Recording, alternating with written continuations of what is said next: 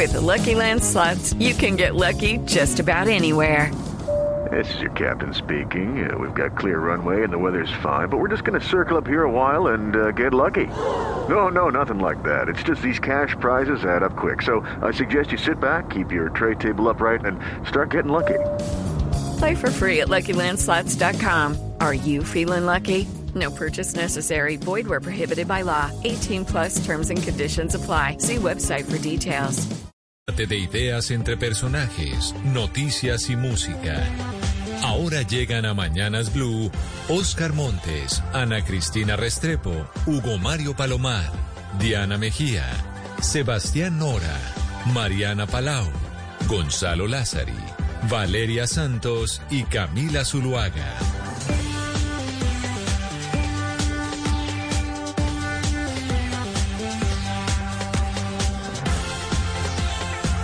10 de la mañana, 34 minutos. Lo seguimos acompañando desde Mañanas Blue. Estamos con ustedes desde las 4 de la mañana con toda la información, con las noticias y con algo de buena música. Camila, le traigo esta mañana a Maná.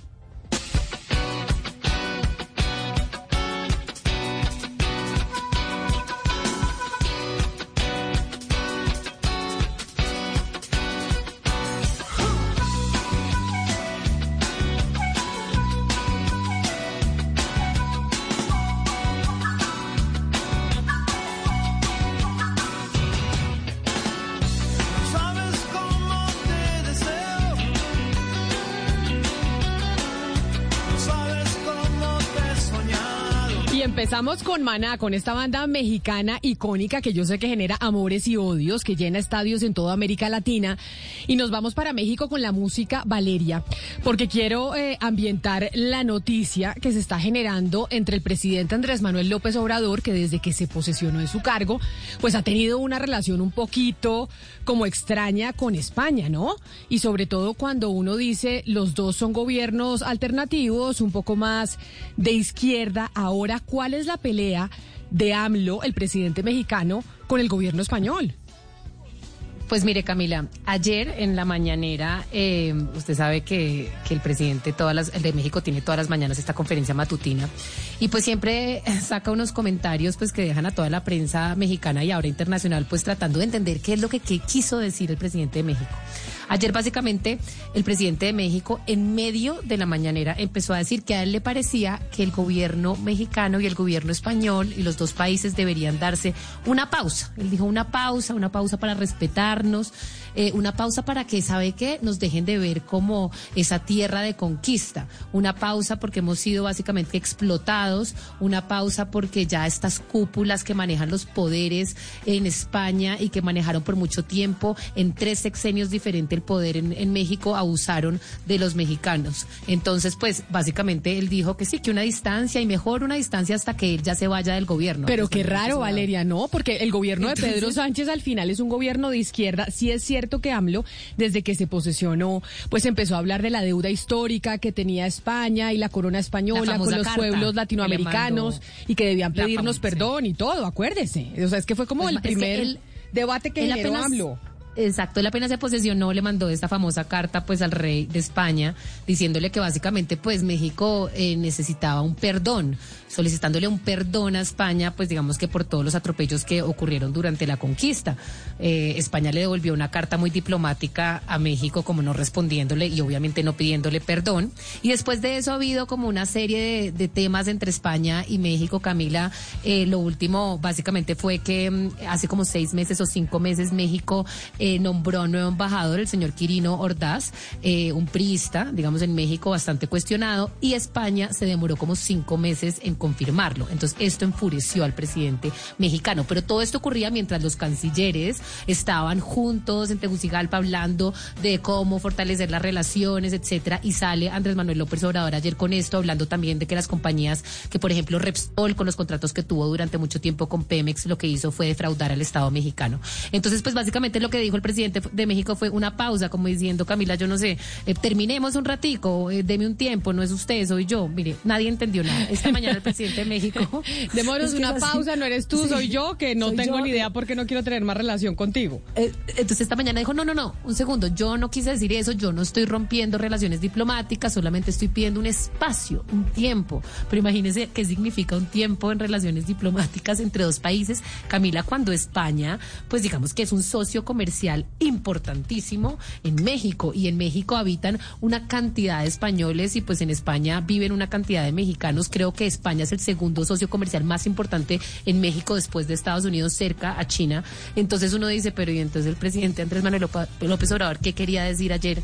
Pues con su con su discurso. No se sabe y creo que nunca vamos a saber. Pues por eso decidimos abrir el día de hoy nuestra emisión de media mañana en Mañanas Blue con Maná, esta banda icónica mexicana que pues creo que todos, incluso usted y yo desde chiquitas estábamos escuchando y pues esta canción yo creo que ya tiene más de 20 años, sin duda alguna, tiene que tener por ahí 25, 30 años esta canción de Maná que se llama Oye mi amor.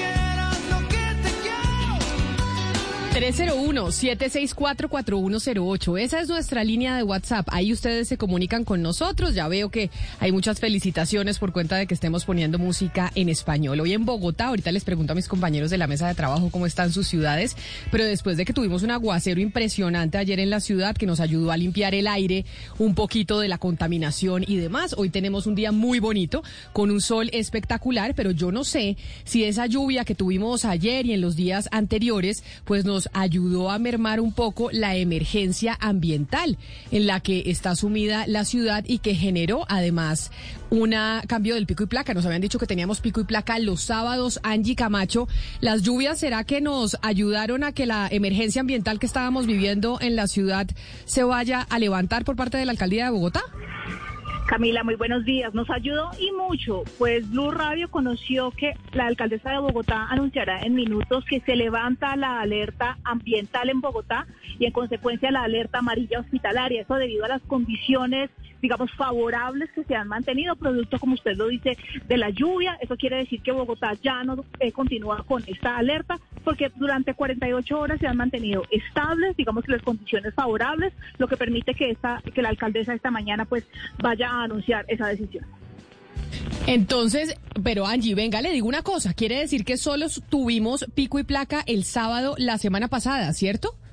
O, o al final no alcanzamos a tener ningún día pico y placa no alcanzamos a tenerlo, era una de las medidas que se barajaban si las condiciones continuaban deteriorándose, pero realmente es que desde inicios de la semana eh, hubo un cambio, las lluvias, las lluvias nos ayudaron muchísimo y pasamos, digamos, no hemos tenido un nivel favorable en todas las estaciones de monitoreo, pasamos a un nivel moderado, pero por lo menos mejoramos lo que tuvimos el fin de semana. Recordemos que estuvimos eh, en condiciones o en color naranja, que es un, un nivel no tan favorable, pero definitivamente no, se levanta la alerta, no alcanzamos a tener el pico el fin de semana, Camila. Bueno, pues qué maravilla, Angie Camacho. Entonces, aportas la alcaldía de Bogotá de anunciar que se levanta la emergencia ambiental que estábamos viviendo. La lluvia nos ayudó de manera importante. Yo sí decía cuando estaba lloviendo en Bogotá, Hugo Mario, que eso limpiaba el aire, que ayudaba a las maticas y demás. Yo sé que Medellín vivió emergencia ambiental también, pero ustedes en Cali no tienen eh, mucho ese problema, ¿no? Ustedes todavía no viven tanto el asunto de la contaminación y este tipo de emergencias y medidas que, toman las alcaldías. Digamos, Camila, que en Cali la calidad del aire es relativamente aceptable, ¿no? Está dentro de los límites de la tolerancia para los habitantes de la ciudad, aunque sí hacia el norte, cerca a Yumbo, digamos, todavía se ven algunas emanaciones de fábricas grandes que existen en esa zona del departamento del Valle. Y bueno, y la, la pavesa, que es el resultado de la quema no controlada de caña de azúcar que aún cae sobre algunas zonas de la ciudad, especialmente hacia el sur. Ya incluso la CBC, que es la autoridad ambiental del departamento, ha sancionado algunos ingenios por esta quema de caña que continúa en, en esta región del país. Cuénteme, Hugo Mario, cómo está el cielo a esta hora en Cali, porque aquí en Bogotá nos sentimos en Cali porque está el sol espectacular. Cielo despejado, digamos que el sol aún eh, se está asomando en forma tímida, la temperatura a esta hora 26 grados, Camila, pero hay pronóstico de lluvias para, para el jueves y para el fin de semana. O sea, ustedes van a tener lluvias este fin de semana. Oscar, ¿ustedes en Barranquilla cómo está el clima? Mm, cielo encapotado, Camila, como dirían los meteorólogos, cielo encapotado, temperatura 28 grados, eh, la ciudad con un clima fresco, pero se va a poner más complicadito, con más calorcito más tarde. Pero mire, Camila, también el ambiente en Barranquilla se altera cuando hay esas quemas en la isla de Salamanca. Eh, ahí queman mucho manglar, mucho, mucho, mucha madera y esa, y esa, ese humo lo trae la brisa a la ciudad de Barranquilla y aquí se complica mucho el tema de la, del, del clima, del ambiente irrita mucho los ojos. En estos días está más tranquilo las quemas en Salamanca, pero cuando se presentan hay crisis ambiental en Barranquilla, Camila. Me escribe Juan Burgos desde el Valle del Cauca, nos escribe al 301-764-4108 y nos dice Hugo Mario que en Cali ayuda mucho los vientos del Pacífico, que por lo general se llevan fácilmente el posible aire contaminado. También se trata, entre otras, de ubicación geográfica, porque Medellín, que está en un valle, siempre tiene un eh, problema de contaminación mucho más alto que lo que pueda tener la capital vallecaucana. Sí, es un privilegio que tenemos los caleños, Camila, que recibimos permanentemente, especialmente al final de la tarde, esa brisa que llega desde el Pacífico a través de la cordillera occidental y eso permite que ese aire contaminado seguramente pues evacúe con más facilidad el cielo de la capital vallecaucana. Privilegio tienen ese ustedes y muchos otros, porque en Cali tienen un privilegio, tienen muchos privilegios, entre otras el clima. Es cierto. Sebastián, ayer estábamos hablando eh, en nuestro tema del mediodía si deberían acabarse o no las notarías. Y es un proyecto que va a presentar el representante a la Cámara por el Partido Verde, el doctor Mauricio Toro en donde se generó un debate muy interesante con notarios de Bogotá, que además hacen parte del Colegio de Notariado en eh, Colombia y en el mundo, y hicimos una encuesta, pues no encuesta, sondeo, acuérdense que, el código nos puede poner en cintura, un sondeo entre los eh, tuiteros de 6.327 votos de personas que hablaron de si se deberían acabar las notarías o no en Colombia. Dígame usted cómo cree que va la votación.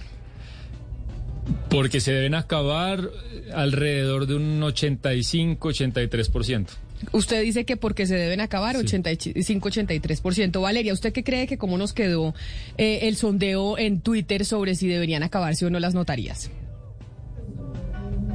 Valeria. Todas las personas Acá estoy. Yo, pienso que el 95% de las personas eh, dirían que se tienen que acabar. No hay nada más antipático para las personas que las notarías. No diga, Oscar, ¿usted cree que cómo quedó el sondeo con, eh, con nuestros tuiteros? Camila, ese es un discurso que le gusta mucho a la galería y yo creería que en tiempos, de, en época electoral, mucha gente se apunta a ese proyecto. Yo diría que un 70-30, más o menos. 70 porque se acaben, 30 porque se quedan. 70 porque se acaben, 30 porque se queden. Hugo Mario, a ver usted, a ver quién va a ganarse la polla de, de quién él adivina cómo quedó el sondeo de las notarías. Yo creo que la mayoría de personas quieren que se vayan las notarías o que se vuelvan en, en, en notarías virtuales. Yo creería que el 70% creen que es mejor una notaría virtual? Pues yo creo que todos los notarios del país y los empleados de las notarías empezaron a votar en el sondeo porque ustedes todos están equivocadísimos. Según este sondeo, que obviamente no es una muestra estadística con todas eh, las medidas que requiere una muestra científica, de 6.327 personas que participaron en el sondeo, dijeron que no se deberían acabar las notarías el 66.5% y dijeron que sí se deberían acabar las notarías el 33.5%. Es decir, ustedes todos estaban equivocados o por lo menos frente al sondeo. Yo no sé si es que la gente que trabaja en las notarías, que es mucha, porque ahí es, es otro argumento, ¿no, Sebastián? Dicen, hay una cantidad de gente que está empleada en las notarías del país, en municipios chiquitos, y que entonces se acaban las notarías y esa gente que se va a poner a hacer. No, no, o de pronto Camila es que a la gente, la gente sí es partidaria de que haya notarías. No necesariamente los que trabajan en las notarías porque consideran que las notarías le prestan un buen servicio.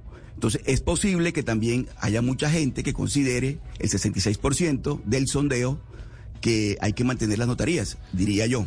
Mire, nos dice, por ejemplo, Oriag Cerdeña, que las notarías y su personal estuvieron de puertas abiertas al público desde el día uno de la pandemia, que fueron valientes, sin aplausos y sin recursos públicos, a diferencia de muchas oficinas del Estado que fueron a teletrabajo y tenían el sueldo asegurado. Bueno, no sabe la cantidad de, de defensores eh, de las notarías, no se crea. Por eso les preguntaba que cómo creían que había quedado el, so- el Y mire, sondeo Camila, después del debate ayer, ayer- con el doctor Toro y los notarios. Pero es que, Oscar, un momento, no.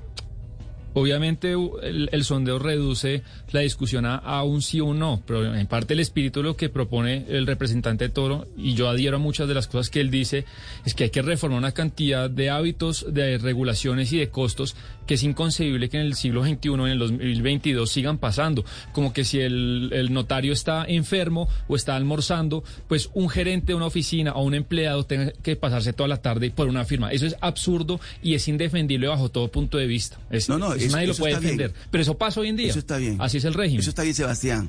Pero mire, ayer me llamaron dos notarios de Barranquilla cuando escucharon el tema. Preocupados, Oscar. A mí también me llamaron muchos notarios.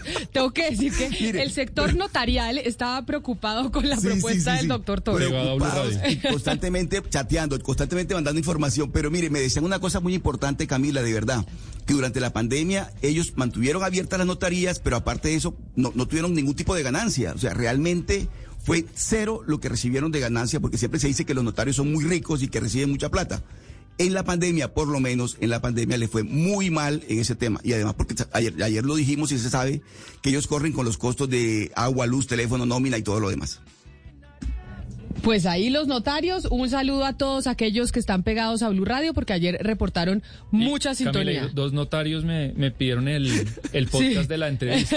Me escribieron. De un saludo a todas las notarías del país. Dijo, Sí, sí, Sebastián, sí, sí, no, sí. no pude oír la entrevista, pero páseme el podcast, el link donde puedo oírlo. Dos notarios me, me escribieron y Pero ¿sabe quién, sabe quién Sebastián y Camila tiene que estar muy preocupado pues por el programa que tuvimos ayer y por esa iniciativa de acabar con las notarías? Pues nuestro ministro de Interior, el señor Daniel Palacios, que tiene papá notario que factura, según la silla vacía, alrededor de 900... Eh, sí, que factura Más de 900 bastante al millones mes, de sí. pesos. Claro que hay Sí, que ser, hay que ser justos. segundo, que esos 900 pues van para el eh, arriendo de la casa y todo. No me ¿o equivoqué, no es de, no es de, no, no es que no, no, no es que factura más de 900 millones de pesos al mes. Es el que más factura de los 900 notarios que leí mal. Esto según la silla vacía. Y la mamá, Camila, está demandando al Estado para que, para volver a ser notaria. Y además, el primo y el cuñado tienen una, una empresa familiar que está contratando o que, o que tiene un contrato bastante jugoso con la Superintendencia de Notaría de Registro. Entonces, pues usted sabe que las notarías y ese tema del concurso, pues eso sí es, digamos, completamente eh, falso y así no se asignan las notarías y ya lo hemos visto en la historia de Colombia, cómo es la forma corrupta como se entregan estas notarías a muchos No, no, notarios pero del país. Valeria, Pero no todos, pero a todas, no todas. No a todos, pero no a todos, no a todos, pero a muchos. Camila. El Sí, concurso. pero es que concurso ustedes existe. tienen que pasar el concurso, pero, Y pero, hay que pero presentarse igual. al concurso. Pero- no, claro, pero pero, se, pero se las entregan a dedo. Yo conozco tiene que notarios pasar el que se concurso presentaron al como un concurso, Pero, pero, Como un no lo pasaron. La- la se presentaron al concurso y no lo pasaron, para que se dé cuenta usted, notarios, Claro, Oscar, notarios. pero que la se lista- presentaron al concurso y no lo pasaron. pero Así la que el concurso lista, tiene una función. el que confecciona la lista es la presidencia. Es decir, claro, usted tiene que tener los requisitos y la carrera de notarios, pero la lista de quienes pueden eh, concursar en eso, pues viene la presidencia. Y ahí es una discrecionalidad en la que se abre la puerta para una caja de Pandora muy grande. Les voy a leer dos comentarios, seguramente de gente que pues no está de acuerdo con el doctor Toro y con lo que planteamos en la mesa sobre acabar con las notarías. Diana, eh, no, Natalia Ruiz dice, en un país con un sistema judicial colapsado, acabar las notarías no tiene ningún sentido. Gracias a los notarios podemos tramitar procesos de sucesión, testamentos, divorcios, liquidaciones y muchos más trámites de una manera ágil y rápida. Trámites que demoran uno o tres meses y en un juzgado tardarían años. Y por ejemplo, Bruno dice que los notarios representan la guarda de la seguridad jurídica, Oscar, en muchos trámites, no solamente en materia de escrituración de las propiedades privadas, sino en muchos trámites de jurisdicción voluntaria, contribuyendo enormemente a la descongestión judicial y administrativa. Mejor dicho, el debate que armó el doctor Toro, pero ¿sabemos cuándo va a presentar el proyecto al final, Sebastián? Él, eh, él supongo que lo va, lo va a presentar eh, apenas vuelva a la legislatura, ahorita, ahorita en marzo, ¿verdad? En marzo empieza la En nueva marzo, legislatura. sí. Vamos a ver si lo logra. Yo creo que en época electoral está difícil eh, que en el Congreso complicado. se muevan, se muevan con Yo el creo que tema es de una las apuesta, campañas. si él gana su curul nuevamente, sería una apuesta para más adelante. Él se está lanzando nuevamente a la Cámara de. Representantes por la Alianza Verde. Así es. 11 de la mañana, no, 10 de la mañana, 52 minutos. Les repetimos que teníamos noticia de último minuto con Angie Camacho que nos dijo que se levanta la alerta ambiental en Bogotá. Para que lo tengan claro aquellos que nos están escuchando en la capital. La alcaldía de Bogotá anunciará en unos minutos que la alerta ambiental en la capital se levanta y en consecuencia la alerta amarilla y hospitalaria. Quiere decir que no vamos a tener pico y placa los sábados, porque eso era lo que se había anunciado el fin de semana pasado. Ya es oficial que se levanta. Pero antes de irme a hablar de temas medioambientales importantes que están sucediendo en Colombia, Hugo Mario, ¿cómo así que Oscar Iván Zuluaga mandó a la porra al alcalde de Cali? No exactamente a la porra, Camila. Lo mandó a la mierda, entre comillas, fue lo que dijo el candidato del Centro Democrático. Fue un video que se conoció hace algunas horas en las redes sociales, Camila, un diálogo entre el candidato al Senado, Daniel García Arizabaleta, y el candidato presidencial, Oscar Iván Zuluaga.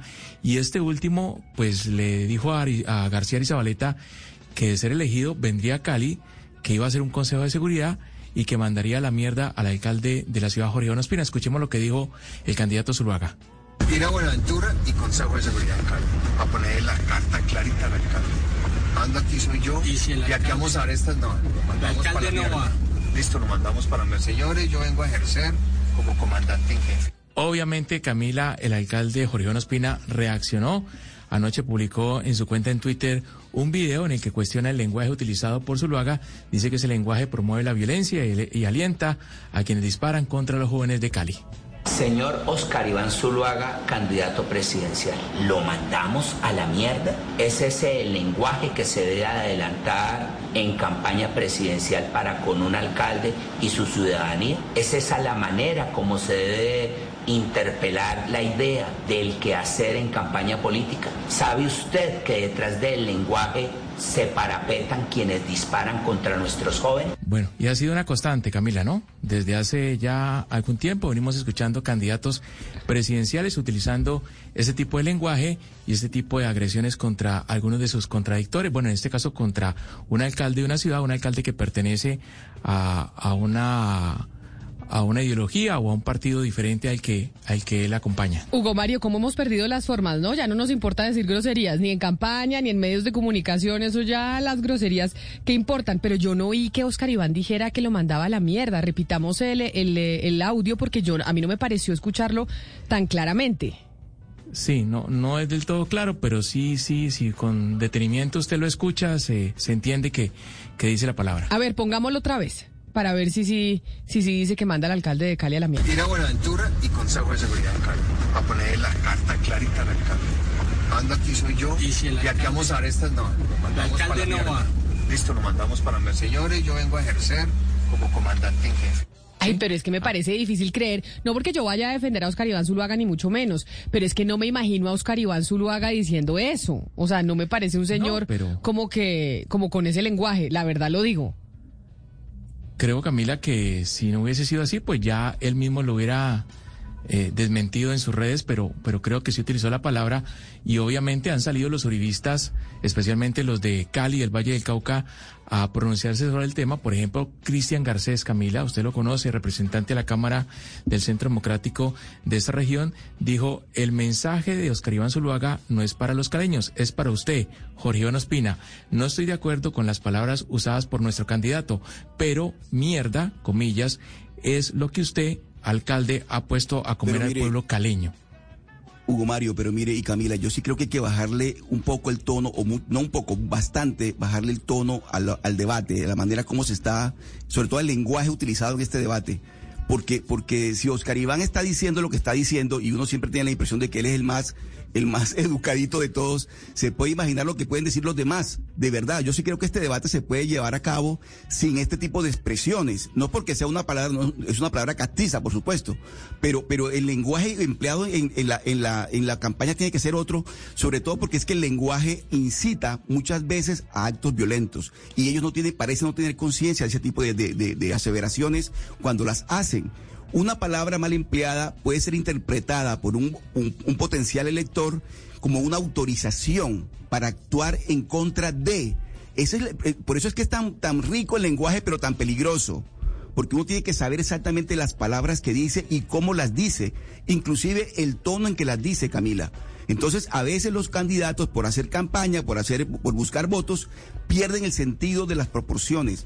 Una palabra mal empleada puede incitar a la violencia. Pero y el mire- llamado que hay que hacerle a ellos es que sean un poquito a la cordura y a la tolerancia, porque si no, esto va a terminar muy mal. Pero hablando de las groserías, yo no sé, la senadora Angélica Lozano, que aspira a reelegirse en el Senado con el número 10 de, las, de la coalición Centro Esperanza, tiene una valla, Valeria, hablando de groserías, que dice así, o sea, leo textualmente, me van a disculpar, con estos hijueputas no se puede hacer nada, conmigo sí. Entonces, entonces lo que yo digo es, ya se Eso nos salió de la famosa frase en, eh, en una sesión en el Congreso, ¿no? Que ella dejó el micrófono prendido y dijo, con estos hijueputas no Pero, se puede hacer nada. Ojo, refiriéndose a Gustavo Petro. Acuérdense que hoy al mediodía, ah, no, a Gustavo Petro y a Bolívar, porque acuérdense que ese es nuestro tema del mediodía para anunciarle a los oyentes de una vez, esa reconciliación entre Ca- Claudia López y Gustavo Petro. Esa frase de Angélica Lozano sale, eh, Valeria, de un mensaje hablando con Claudia eh, personalmente, con ella en medio de la virtualidad que se filtra en una sesión, pero refiriéndose a Gustavo Petro y al pacto histórico de la Colombia humana de ese momento, no al pacto histórico, a la Colombia humana que decía es que con esos putas no se puede. Pues ella puso, qué pena con los oyentes usar esa palabra, pero es que esa es la valla de la doctora Angélica Lozano que se lanza y se quiere reelegirse con el número 10 de la Alianza Verde. Pero Valeria. es que mire, pero es que mire como ella lo dice en, en un contexto, digamos, pues no privado, pues porque dejó el micrófono prendido, pero en un contexto no intencional. Se arrepiente, pide perdón, pero después mi, se da cuenta ella misma cómo puede capitalizar este hecho y cómo, digamos, a las personas les encanta que eh, pues los, los congresistas y los líderes, etcétera, usen esta clase de palabras y sobre todo a los jóvenes. Hay, hay mucho engagement o como mucho relacionamiento con esta clase de vocabulario y por eso, digamos, vemos a Rodolfo Hernández que es tan exitoso y que usa todo este lenguaje y yo por eso creo que lo que está pasando con los caribanes que se están dando cuenta que tienen que emular esta clase de, de- comportamientos porque son exitosos con, con las masas y con los jóvenes sobre todo. Es una forma coloquial de hablar y acerca, según ellos, creo yo, a estas personas a una base juvenil. Yo creo que es un error, estoy de acuerdo con Oscar, yo creo que pues estas personas no tienen por qué estar hablando así y usar esas palabras, espera y se tiene que esperar muchísimo más de los servidores públicos, tienen que dar ejemplos sobre todo en el uso del lenguaje, porque el lenguaje es muy importante y la forma de comunicar es extremadamente importante, pero como están cazando votos, todo se vale, Camila. Claro. Los que están casando y los que no también, Valeria. Es que se han dado cuenta de que la vulgaridad sobre todo genera tráfico en las redes sociales, ¿sí? Y entonces lo han hecho algunos candidatos, ya escuchamos a Oscar Iván Zuluaga, hemos escuchado a Alejandro Gaviria, bueno, a, a Angélica Lozano. O, eh, Alejandro Gaviria que Mario, dijo el derecho pero- a cagarla, ¿no? Es que eh, pues llevamos toda la semana con no, unas palabras. Pero mire, si, si la vulgaridad es la que va a poner la- si la vulgaridad es la que va a medir la- la- el, el tono que va a tener la campaña, pues apague y vámonos. Porque vamos Claro, a terminar no todos a ser, punta de pero- vulgaridades. pero- o sea, todos. Claro, pero lo que yo digo. Y me parece que de eso no se trata. Es que, es que impacta y genera tráfico en las redes y eso, digamos, algunos lo están tomando como caballito de, de batalla. Pero mire. Mario, el, el alcalde de Cartagena, por ejemplo, Oscar, cuando el Ah, alcalde bueno, de sí. Cartagena, William Dow, dijo hace algunos días que los entes de control no hacían un culo en su ciudad, pues generó mucha eh, controversia y además eh, pues atrajo a los medios de comunicación que Nunca lo habían entrevistado tanto como esa a vez. preguntarle qué era lo que estaba pasando. De acuerdo, pero mire, si la doctora Lozano, inclusive lo había dicho eh, cuando la entrevistamos, que ofrecía disculpas por la manera como se había expresado de su colega y no sé qué, pues resulta que eso era pura mentira. Porque le está sacando el jugo, le está sacando provecho a esa vulgaridad, tanto es así que tiene una valla en Bogotá para que todo el mundo se entere, los que no se habían enterado se enteran ahora de lo que ella le dijo. Entonces, eso, entonces ¿de qué se trata todo este tema? De verdad es, es, es, es, sincera cuando le ofrece disculpas a, Gustavo Bolívar y a los demás, o realmente lo que entiende ella es que este episodio le puede dar réditos electorales y está en campaña. Y se vale, el, el, el- perdóneme la expresión, el hijo de putazo se vale porque, porque eso le va a dar votos. Me parece que no, no se trata de eso. Y yo puedo estar equivocado en estos tiempos que corren, que son tiempos modernos, y yo hago parte, como dice Gonzalo Lázari, de los tiempos de antaño. Pero yo sí creo que el debate tiene que tener una mayor altura y la mayor altura depende muchísimo del lenguaje que empleen todos, tanto los congresistas, los aspirantes al Congreso y a la presidencia, como nosotros desde los medios de comunicación. Pues Gabriel, un oyente, Oscar, que nos escribe a nuestra línea de WhatsApp, está totalmente de acuerdo con usted.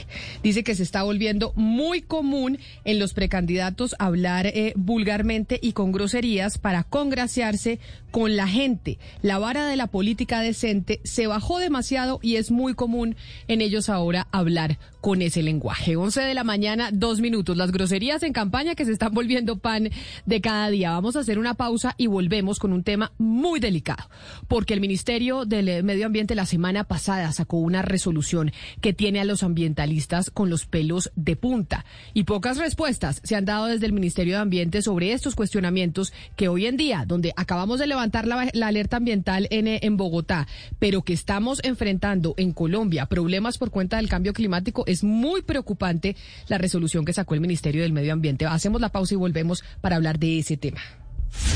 Colombia está al aire.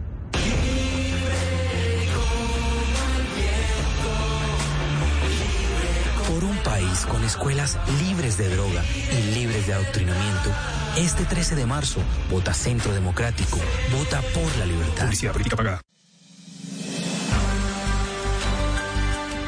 El precandidato presidencial por el pacto histórico Gustavo Petro confirmó que efectivamente hay un pacto de no agresión con la alcaldesa de Bogotá, Claudia López. Esto de caras a las próximas elecciones presidenciales. Hoy a las 12 y 15 y luego en las noticias del mediodía hablaremos con sus principales alfiles en el Consejo de Bogotá para entender qué va a pasar con las duras posiciones y críticas frente a los temas más importantes de la capital del país. Con Caracol Sports vive los Juegos Olímpicos de Invierno Beijing 2022. Por nuestra pantalla principal lunes a viernes de 8 a 8 y 30 de la mañana. Y el fin de semana de 6 y 30 a 10 de la mañana. Y por la señal TNT y nuestro canal HD2 de lunes a domingo de 6 de la mañana a 12 y 30 del mediodía. Caracol Televisión, canal oficial. Colombia está al aire.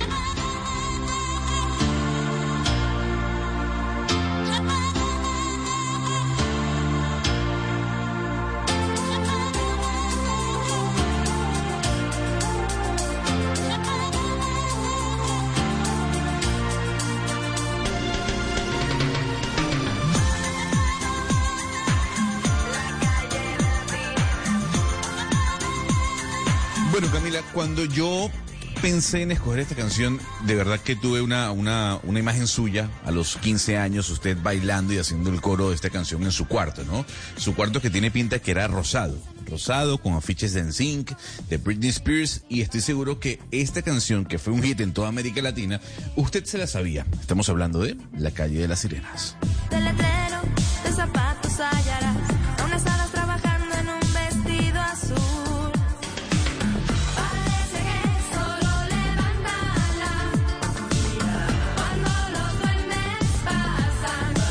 Pues me imagino bien, un poquito más grande. Esto es de 1996.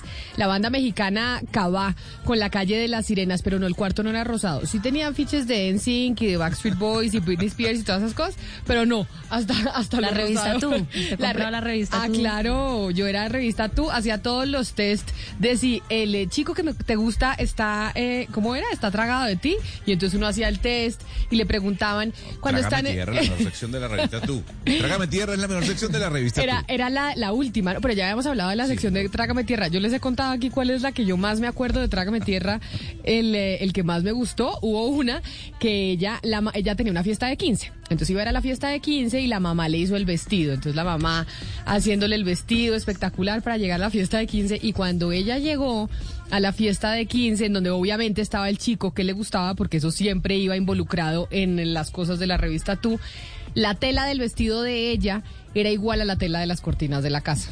Entonces... Entonces, y ella decía, trágame tierra. Y los trágame tierra siempre eran, se me cayó el vestido de baño en la piscina y estaba el chico que me gusta al frente, me manché en el colegio y estaba el chico que me gusta. Eso era todo el trágame tierra. Pero usted se lo leía también, Gonzalo.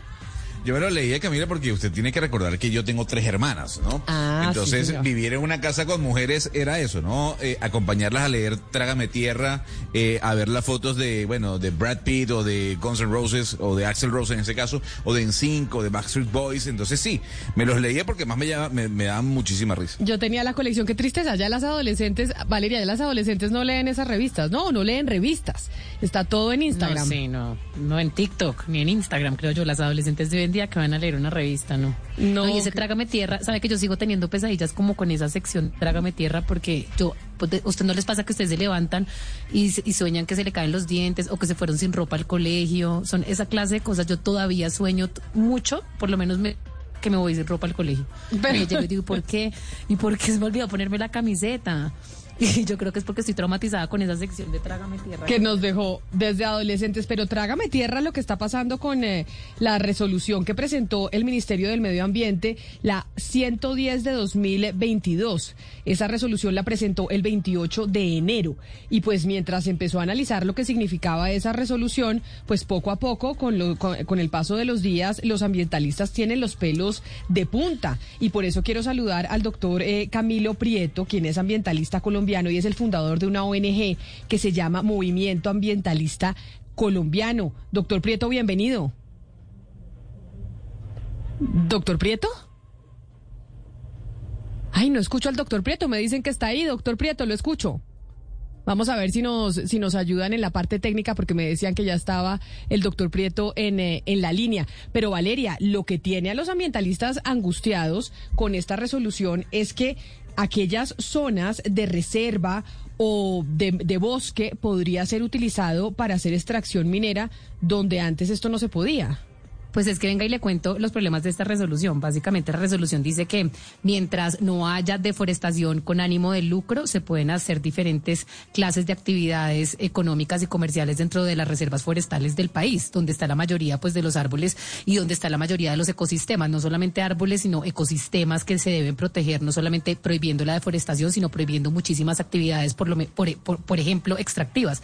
Tan, tan grave es la resolución que, por ejemplo, una minera Rugby Mining, eh, que tiene un proyecto desde hace rato en Cobrasco, que es una mina en el Chocó, que ellos se tenían, digamos que toda la actividad quieta, pues porque no podían desarrollar esta actividad en reservas forestales, sacó eh, hace unos días un comunicado diciendo, ay, imagínense que en Colombia ya nos autorizaron a hacer actividades mineras, a perforar, a hacer pozos, a hacer eh, todas las actividades extractivas, porque el Ministerio de Ambiente de Colombia dijo que mientras no tocáramos árboles y no hiciéramos deforestación con ánimo de lucro, podemos hacer toda esta clase de actividades. Entonces, esto es una resolución muy polémica y muy peligrosa para el, para el futuro pues del, de- del país, Camila, mientras el gobierno está en, en Europa en una campaña pues supuestamente promoviendo su agenda verde, aquí estamos eh, permitiendo estas actividades en zonas de reserva forestal. Me está escribiendo una persona que pertenece a una ONG ambiental que la está escuchando, Valeria, y me dice lo siguiente, me dice, la resolución es tan grave, Camila, que abre la puerta a las sustracciones temporales de las reservas de ley segunda para proyectos de explotación minera, hidrocarburos y carreteras.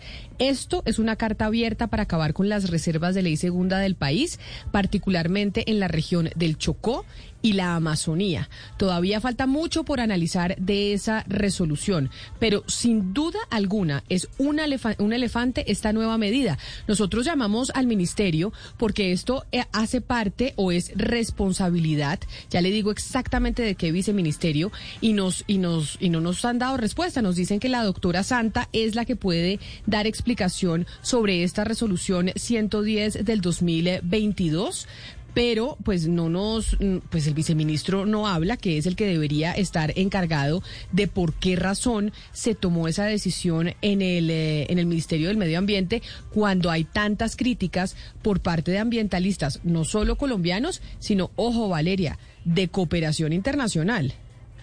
Pero es que no tiene ningún sentido, Camila. Es que el presidente Iván Duque, pues tomó como propia la bandera del medio ambiente, de la deforestación, de la biodiversidad, de la neutralidad de carbono, sacó una ley importantísima, va por todos lados del mundo hablando de esto y al mismo tiempo, Camila, hace dos semanas sacaron una resolución permitiendo que dentro de las reservas forestales se permitan actividades de extracción eh, petrolera y minera. Es decir, usted puede no tocar el árbol con fines lucrativos, pero usted puede dañar toda la biodiversidad biodiversidad adentro de una zona eh, eh, forestal. Entonces, supuestamente, y además donde más hay que proteger en un país como Colombia, extremadamente biodiverso, la, la, la, la naturaleza es dentro de estas zonas eh, de reserva forestal. Entonces, a mí sí me parece que el hecho de que el, Ministerio de Ambiente no nos esté hablando y no nos esté explicando y explicándole al público los alcances y los motivos de esta resolución, me parece que algo están escondiendo y que es muy grave porque es el doble discurso de yo saco una ley y al final no la aplico.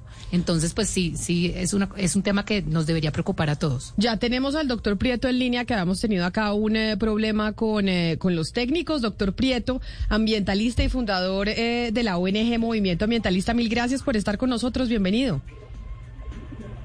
A ustedes gracias por este espacio y pues bueno, los saludo realmente con muchísima preocupación. Pero doctor Prieto, explíquenos bien, porque yo creo que ustedes desde las ONG ambientalistas ya han hecho pues un estudio mucho más profundo de esta resolución 110 del 2022 que sacó el Ministerio del Medio Ambiente el 28 de enero. ¿Qué es lo que permite esa resolución y cuáles son los cambios que permite dentro de las zonas eh, forestales y protegidas de nuestro país? Bueno, hay que iniciar por decir que esta norma transforma la- el estándar ambiental de las reservas forestales en Colombia, es decir, lo hace más laxo, facilita los procesos extractivos en reservas forestales. Cuando sale esta norma el 28 de enero y nosotros empezamos a leer los artículos, particularmente el 4 y el 5, decimos, pero ¿cuál es la motivación del gobierno colombiano en vez de elevar el estándar ambiental en las reservas forestales, teniendo en cuenta el drama climático que en este momento vive nuestro país y lo que estamos viendo de incendios en muchísimos cientos de municipios del país. ¿Por qué lo reduce? ¿Por qué reduce el estándar ambiental? Entonces, cuando empezamos, además aclaro a la audiencia de Blue que hacer una sustracción forestal, es decir, quitar la capa vegetal, transformar el uso del suelo de una reserva forestal cuesta mucho dinero y es un proceso en el cual una empresa tiene que demostrar muchos eh, estándares para poderlo conseguir. De hecho, muchos de esos procesos se niegan. Entonces decíamos, insisto, pero ¿por qué facilitar ese proceso? ¿Por qué cambiar las normas? ¿Por qué hacerlo más laxo? Nos pusimos a la búsqueda y encontramos que en este momento hay un, un proyecto minero que se llama Cobrasco en el Chocó, muy grande, muy grande. Ustedes pueden ver, de hecho en mi Twitter ahí puse el comunicado de la empresa minera que está celebrando la modificación de este estándar ambiental, el tamaño a gran escala de explotación de cobre en el Chocó. Entonces, cuando empezamos a revisar este proyecto minero y nos damos cuenta que la empresa interesada en ese proyecto minero está celebrando ese cambio del estándar ambiental, conectamos, ya entendemos por qué, ya entendemos por qué salió esa, esa resolución. ¿Y qué nos preocupa? Que la respuesta del ministerio opera, funge como Poncio Pilato. Dice, mire, yo no estoy confiriendo ninguna licencia ambiental, lo único que estoy haciendo es modificar una norma facilitando unos procesos, pero el resto no es responsabilidad mía. Lo cual nos parece eh, una respuesta muy preocupante de la máxima autoridad ambiental eh, del país. Y eso nos tiene muy preocupados, porque no solamente mire- esto va a afectar a las reservas forestales del Chocó, sino de otros lugares del país. Profesor Prieto, la resolución la firma el viceministro Francisco José Cruz Prada, que es el viceministro de Políticas de Normalización Ambiental, encargado de las funciones del Ministerio del Medio Ambiente y Desarrollo Sostenible. Nosotros, como vimos que el doctor eh, Francisco José Cruz Prada era el que firmaba el decreto, pues llevamos comunicándonos con el ministerio para poder hablar con él. Y ha sido imposible. Él dice que él no es la persona para dar respuesta sobre esta resolución que firma No, él. Y nadie, como nadie va a querer darla. Pero, nadie va a y- querer dar la cara por esto, también nadie la va a querer. Y ahí yo le pregunto, ahí es donde yo le pregunto, ustedes, los ambientalistas que están de cabeza metidos en estos temas, ¿han logrado alguna respuesta del Ministerio de Medio Ambiente, especialmente de este viceministerio que es el que se encargó de esa resolución? Sí, sí, a mí yo quiero aclararle eh, a la audiencia de que me han respondido en dos oportunidades a través de, de Twitter. Eh, y ellos se centran, su argumentación es, mire, nosotros no estamos confiriendo una licencia ambiental, simplemente pedimos esta resolución que hace unos, eh, digamos, eh, modestos ajustes a las reservas forestales. Pero yo quiero especificar cuáles son esos modestos ajustes. Uno, antes, para hacer un- antes de esta resolución, y esperamos que se caiga, porque esperamos que esto no prospere, no siga en pie, es que se debía cambiar el uso del suelo. O sea, por decir, alguna persona en una reserva forestal, una compañía estaba interesada en hacer un proyecto minero o extractivo en la reserva forestal, tenía que solicitar un cambio de uso de suelo. Con esta nueva resolución, Camila, eso no se hace necesario. Y segundo, eh, se hace una mm, compensación de las pérdidas de bosques basado, dice uno de los artículos, en un manual de compensación de pérdida de biodiversidad viejísimo, anacrónico. Entonces, lo que están haciendo con esto, y no lo quieren reconocer, por eso nadie quiere seguramente atender las llamadas de ustedes, es haciendo el estándar ambiental más laxo en las reservas forestales del país, y eso lo tiene que usar Colombia y el mundo. Recordemos que el principal aspecto de emisiones de gases de efecto invernadero en Colombia no es el transporte, no es la energía, no son las ciudades, es es la transformación del uso del suelo, es la deforestación y todo el pésimo manejo que se le está dando a la institucionalidad ambiental a los bosques tropicales de nuestro país. De tal manera Y que sobre nos deja todo- completamente desconcertados como hace, per- perdón, termino algo, cómo el gobierno nacional hace anuncios internacionales con un enorme despliegue de espectacularidad y uno de una completa incoherencia en la toma de decisiones ambientales acá en el país. Ah, Valeria, para responderle antes de su pregunta a una oyente que nos escribe, que se llama Ana, nos escribe a nuestra línea de WhatsApp y nos pregunta que por qué no llamamos al ministerio para que responda sobre el tema en vez de llamar al profesor Prieto. Yo, Ana, le respondo eh, directamente y ya lo habíamos dicho, porque hemos llamado al viceministro Francisco José Cruz Prada, quien firma la resolución y no quiere poner la cara, no quiere hablar. De hecho, dice que quien debe hablar del tema es la doctora Santa, que hace parte también, Valeria, del ministerio, pero hoy fue imposible que nos, que nos atendiera. Entonces, por eso hablamos con los ambientalistas que están poniendo el dedo en la llaga, porque no puede ser, Valeria, que entonces nos quedamos sin tratar los temas porque los jefes de comunicaciones consideran que la mejor estrategia es quedarse callados.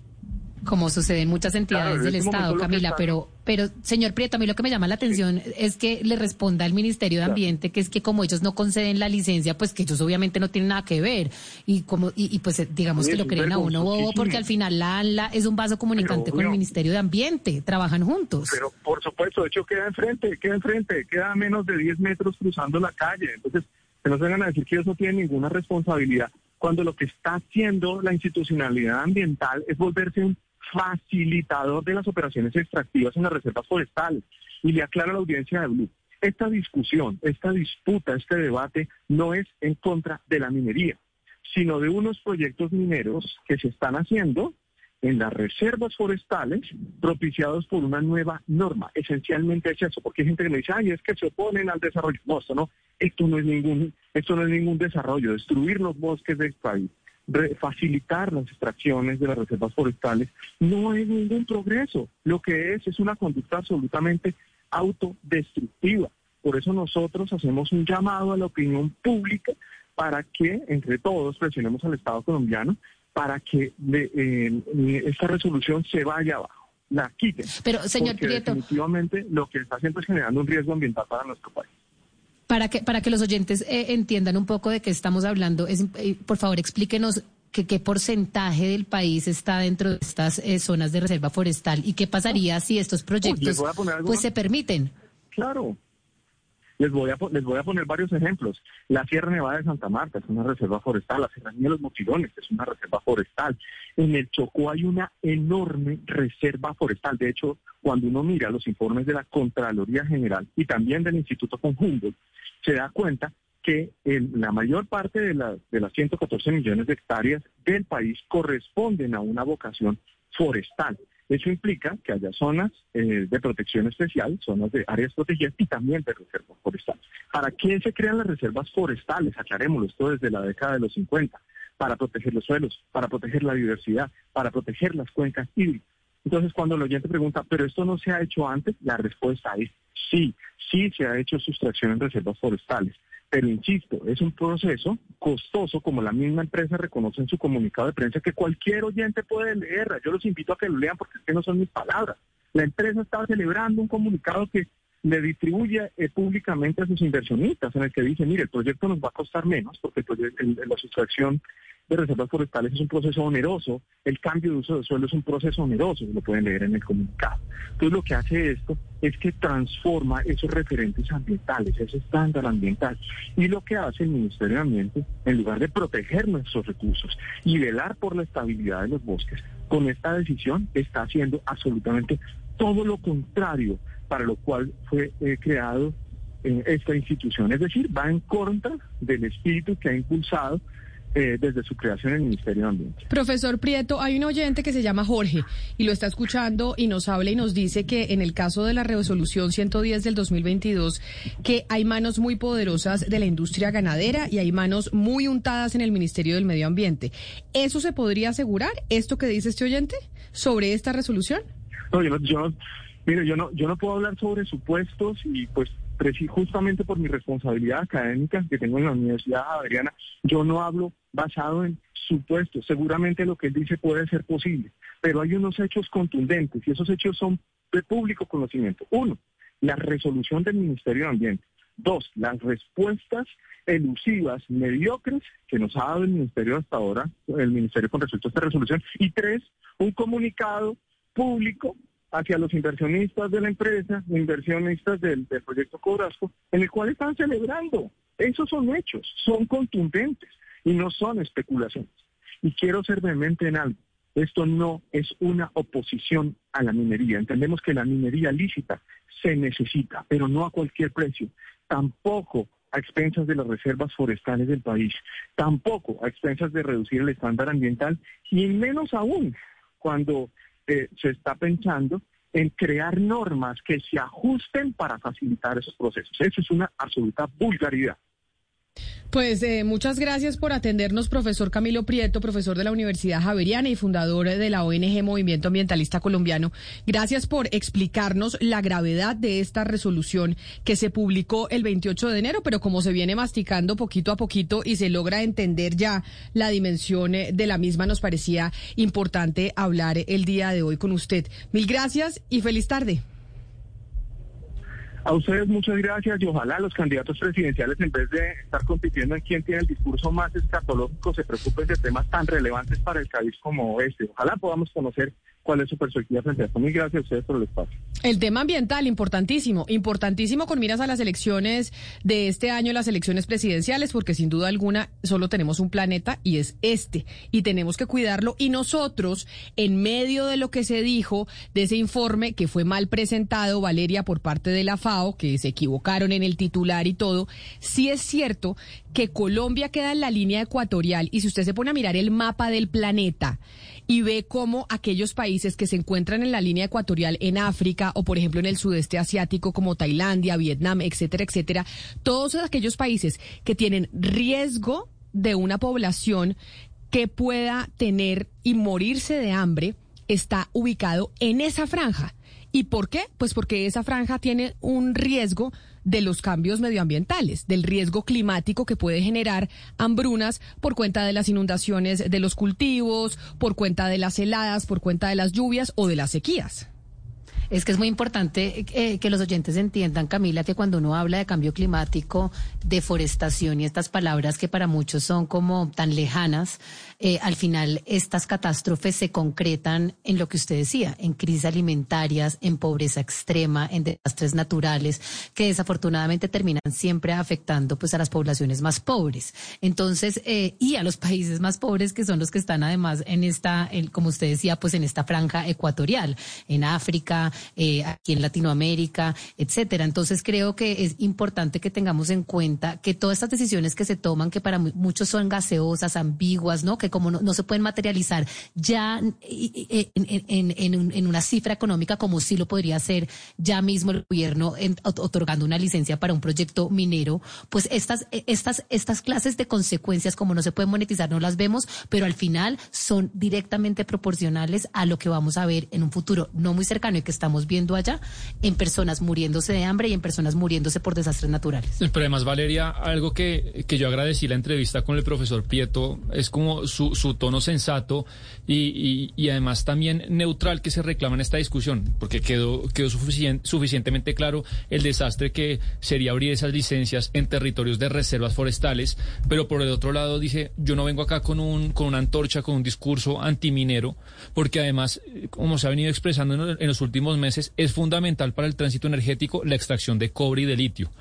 Así a algunos les resulte contradictorio y él lo pone sobre la mesa, lo cual me parece sensato que celebro porque también el, discurso antiminero per se ¿Sabe qué, Sebastián? No, está bien y, Prieto la extracción la extracción minera y la extracción petrolera son tan importantes para el país, para el, para, el, para el gas, para la pobreza, para las finanzas del Estado, para la sostenibilidad financiera, que es es tan importante que es necesario que haya seguridad, digamos, jurídica alrededor de estos proyectos. Por eso es que esta clase de resoluciones son inconvenientes, porque las sacan, eh, se arma un escándalo mediático y las quitan. Entonces todas estas empresas quedan peor y la seguridad financiera y jurídica alrededor de estas inversiones se perjudica aún más. Entonces, pues seamos claros, las zonas de, reserva forestal no se deberían tocar. pero mire, Valeria y Sebastián, tiene, tiene razón el doctor Prieto cuando dice que este tema que es fundamental, que es vital para el país y para la humanidad en general, no está en la agenda de los candidatos. Fíjese usted que los candidatos no se están ocupando de estos temas que son los temas más relevantes y que deberían estar en primer lugar en la agenda, porque se dedican a lo que, con lo que comenzamos el programa, porque consideran que es mucho más rentable la vulgaridad y el discurso soez en la campaña. Este tipo de temas de los que habló el doctor Prieto, que son las alarmas encendidas que tiene la humanidad, no les importa o les importa muy poco a los candidatos o por lo menos a la mayoría de ellos. Hay unos que se ocupan del tema. El doctor Alejandro Gaviria, por ejemplo, ha hablado del tema en alguna oportunidad y tiene una tesis muy interesante sobre eso, pero son muy pocos los que realmente tienen en su agenda el tema medioambiental, la crisis medioambiental y las consecuencias que tendría para el país en particular, pero para la humanidad en general.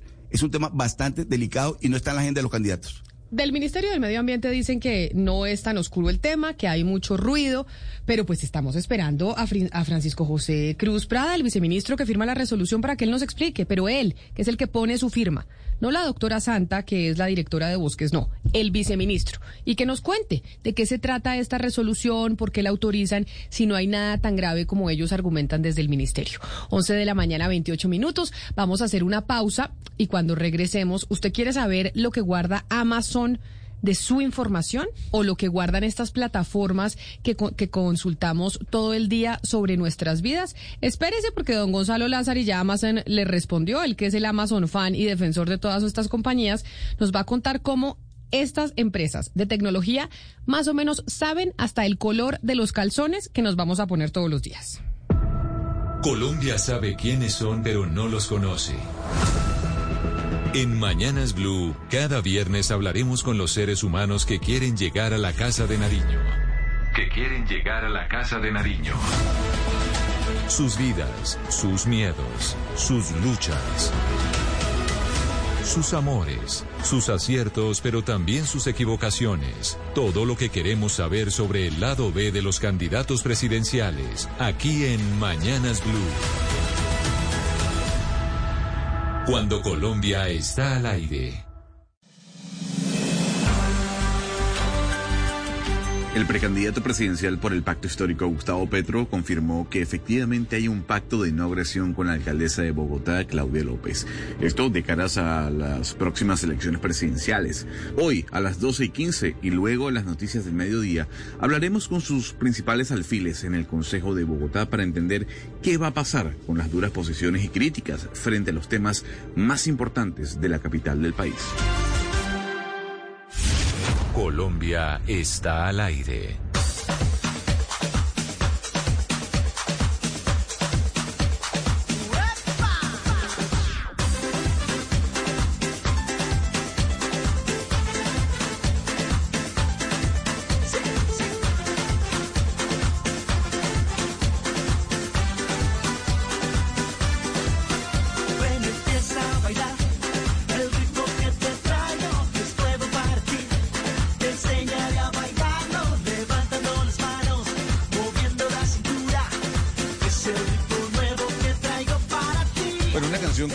Es de Club de Playa u Hotel de Playa. No sé cómo usted lo quiera llamar, pero esta canción sí, se, sí que se escuchaba en la playa con los animadores y ponían a uno a bailar, ¿no? El símbolo, levantando las manos. Yo no sé si en Colombia fue muy popular, pero en Venezuela, sobre todo en la costa, sí se escuchaba muchísimo. Aquí no necesitábamos playa. Aquí en Bogotá también levantábamos las manos y movíamos la cintura con esta canción del símbolo.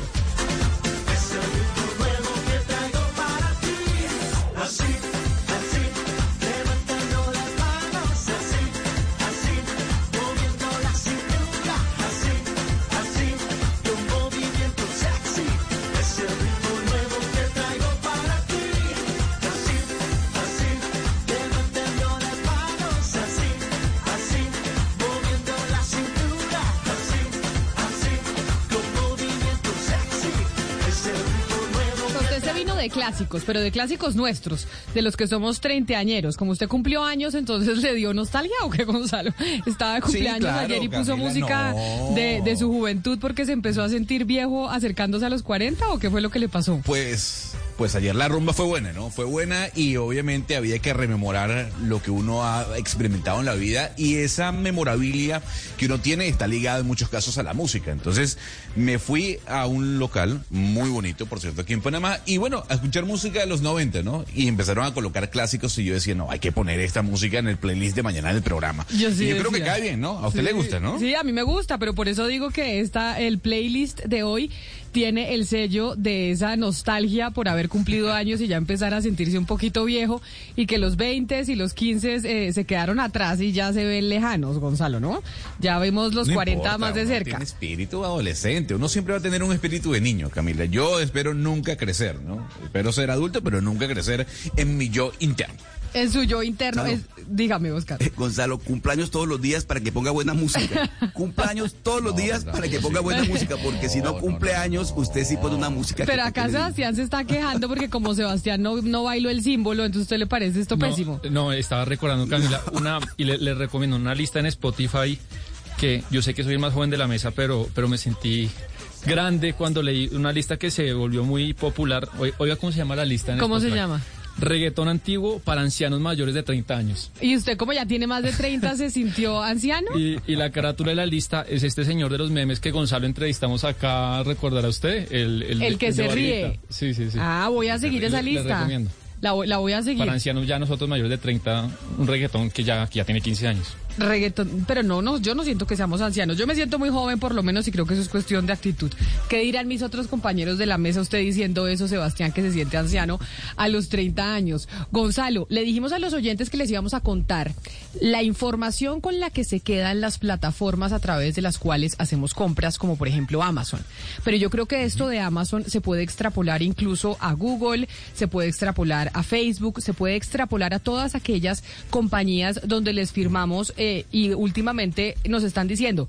Las políticas de privacidad y términos y condiciones de esta aplicación han cambiado y las hemos actualizado. Haz sí para aceptarlas. Y entonces uno, si no las acepta, no puede seguir utilizando la aplicación. Y ahí seguramente nos están diciendo que se van a quedar con más información nuestra. Cuénteme, Claro. ¿qué correo electrónico le, mande, le mandó usted a los señores de Amazon? Al señor Jeff Yo le mandé un. Bueno, fíjense bien, no es un correo electrónico, todas las personas que nos escuchan tienen la posibilidad de hacerlo. Usted cuando entra a Amazon y si usted quiere saber los datos que tiene Amazon de usted, usted tiene que ir a la sección ayuda y servicio al cliente. Y allí hay una opción que le da la posibilidad de hacer clic, que es seguridad y privacidad. Le voy a hacer, lo voy a interrumpir opción- ahí. ¿Qué tan, an- antes de que siga con las instrucciones, qué tan engorroso fue este procedimiento? No, eh, para nada, muy Ah, sencillo, bueno. Camila. Ah, perfecto. Le repito, usted, no, es muy sencillo. Repito, para que los oyentes lo hagan si están interesados. Amazon.com. Ustedes van a, van a la sección de ayuda y servicio al cliente y dentro de las opciones que le brinda esta carpeta, ustedes van a ver seguridad y privacidad. Ustedes hacen clic allí y dicen solicitar mi información personal. Listo. Usted hace clic en solicitar su información personal y Amazon le dice, señor, le vamos a enviar su información personal. Pasa un periodo de tiempo, Camila, entre una semana y media y dos semanas cuando usted le llega un correo de Amazon en el que le dice, aquí está toda su información. Bueno, yo nada más le voy a ir dando tópicos de la información que a mí me enviaron y usted me pregunta qué es lo que aparece dentro de esos tópicos o dentro de esa descripción. Pero uno pide la información que quiere, uno dice, quiero que me envíen toda la información que tienen sobre mí. Sí. Usted Sí, dice, mándeme usted- todo lo y- que tenga. Todo. Y le mandan todo. Y en ese correo que le envían, le dicen, bueno, usted quiere esa información sobre Alexa, Amazon Music, Amazon Games, lo que ha buscado, lo que ha comprado, Prime Video, el Prime que usted utiliza, su dirección, la autenticación, eh, el, el orden o la historia o el historial de órdenes que usted ha hecho, el historial de búsquedas que usted ha hecho, el historial de compras que usted ha hecho, eh, en fin, todo lo que usted desee de sus datos. Gonzalo, mire, Eso antes de que, antes de que me dé los datos, dígame con sinceridad, yo sé que usted es un defensor del señor Jeff Bezos, que usted quisiera ser como él, que usted ama las plataformas tecnológicas, que dice que eso pues es lo Sí, mejor señora. que nos ha pasado en la vida, pero ¿no le, no le dio un poquito de susto cuando le entregaron toda esta información? ¿No le pareció un poquito No. tenebroso? No, en lo absoluto, Camila, porque yo entiendo hacia dónde va el marketing digital. Y el marketing digital se trata de eso, ¿no? De los datos. Es que hay que entender que nosotros no estamos entrando en estas plataformas de, de manera gratuita. El pago, que, el pago que nosotros damos son nuestros datos. Y eso, de alguna u otra forma, beneficia a quienes están detrás de estas empresas y también al comprador. Porque a mí Amazon me muestra lo que yo realmente quiero. Me targetean, como dice. Exacto. Así que entonces- no, no, no, no, no estoy preocupado. Bueno, entonces, ¿qué información? Yo- a mí me daría susto, pero cuénteme qué fue lo que le entregaron que saben de usted, con sinceridad. Muy bien, con sinceridad, voy a la sección de Prime Video, o sea, Amazon, el video, la plataforma de video de Amazon. Ellos saben, Camila, qué fue lo que vi, qué películas he visto y a qué hora hice clic en esa película, en esa serie, en ese documental. ¿Y a ¿Qué qué, horas? qué ellos, ver? saben, ellos, ellos saben a qué horas usted ve por lo general. ¿A qué horas por lo general usted se pone a ver series? No, es que no es un tema por general, sino me dicen, usted vio, por ejemplo, Coda. Coda la vio a las 11 y 33 minutos de la noche, el día sábado de tal año o de tal mes. Perfecto. O sea, lo que usted hace clic, ahí le aparece. Muy bien. Lo- en lo esa misma Netflix también, ¿no, dirección. Gonzalo? Claro. Sí, pero. Por eso le, por eso le pero- digo, Gomario, esto de Amazon lo podemos extrapolar a las otras plataformas y empresas de tecnología que utilizamos día a día. Claro. Porque esa información que También. tiene Amazon la tiene Netflix, que usted usa Netflix, o si, o la tiene HBO, Pero, pero, o la tiene Facebook. pero tranquilo. Netflix le recomienda No se la adelanten, Hugo de Mario. acuerdo a lo que usted ya ha visto. No. Pero es que no se adelanten, Hugo Mario, porque no solo es esa información la que me brinda Amazon. Amazon me dice, oiga, usted vio esta película a tal hora, tal día, tal año. Perfecto. Pero además me dicen, eh, ¿dónde la vi? ¿En qué país? ¿En qué ciudad? ¿Cuál es mi dirección IP? ¿Cuál es el, el- el servicio de cable o la compañía de cable que yo utilizo?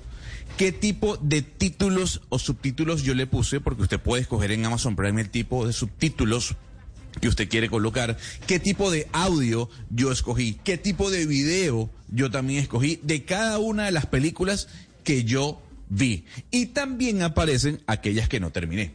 Y le dicen, usted vio esta cinta y repito, usted la vio en español con esos subtítulos en negritas, a tal hora su servidor o su Venga, compañía Gonzalo. de cable es cable onda, etcétera, etcétera. Señor. Gonzalo, ¿y a usted eso no lo asusta? O sea, que tengan toda esa información, ¿a usted no lo asusta en serio? No, no, para nada. No, para nada. Para Pero, nada. pero usted Muy es un bien, bicho raro, porque a mí sí me parecería, me parecería tenebroso, porque ahí le pueden incluso usted decir casi que encontrar su casa, con la dirección IP, con el servicio de cable que usted está utilizando, con la ciudad en donde, en donde se conectó, o sea, saben todo de usted, Gonzalo, todo. Gonzalo sería feliz en el Gran Hermano o en Sí, el Truman Show, todo una cosa él. de esas. Él que lo manipulen, lo traten como un títere, no le respeten su vida privada. Él parte de, le entrega absolutamente todo a estos magnates para que lo targeten y lo traten como un instrumento. No, Gonzalo, por favor. No. Pero me Es que, interesa. es que el problema, no, es que el problema, Camila, es que Valeria piensa que a mí me está manipulando. No, a mí me está mostrando lo que yo realmente quiero ver.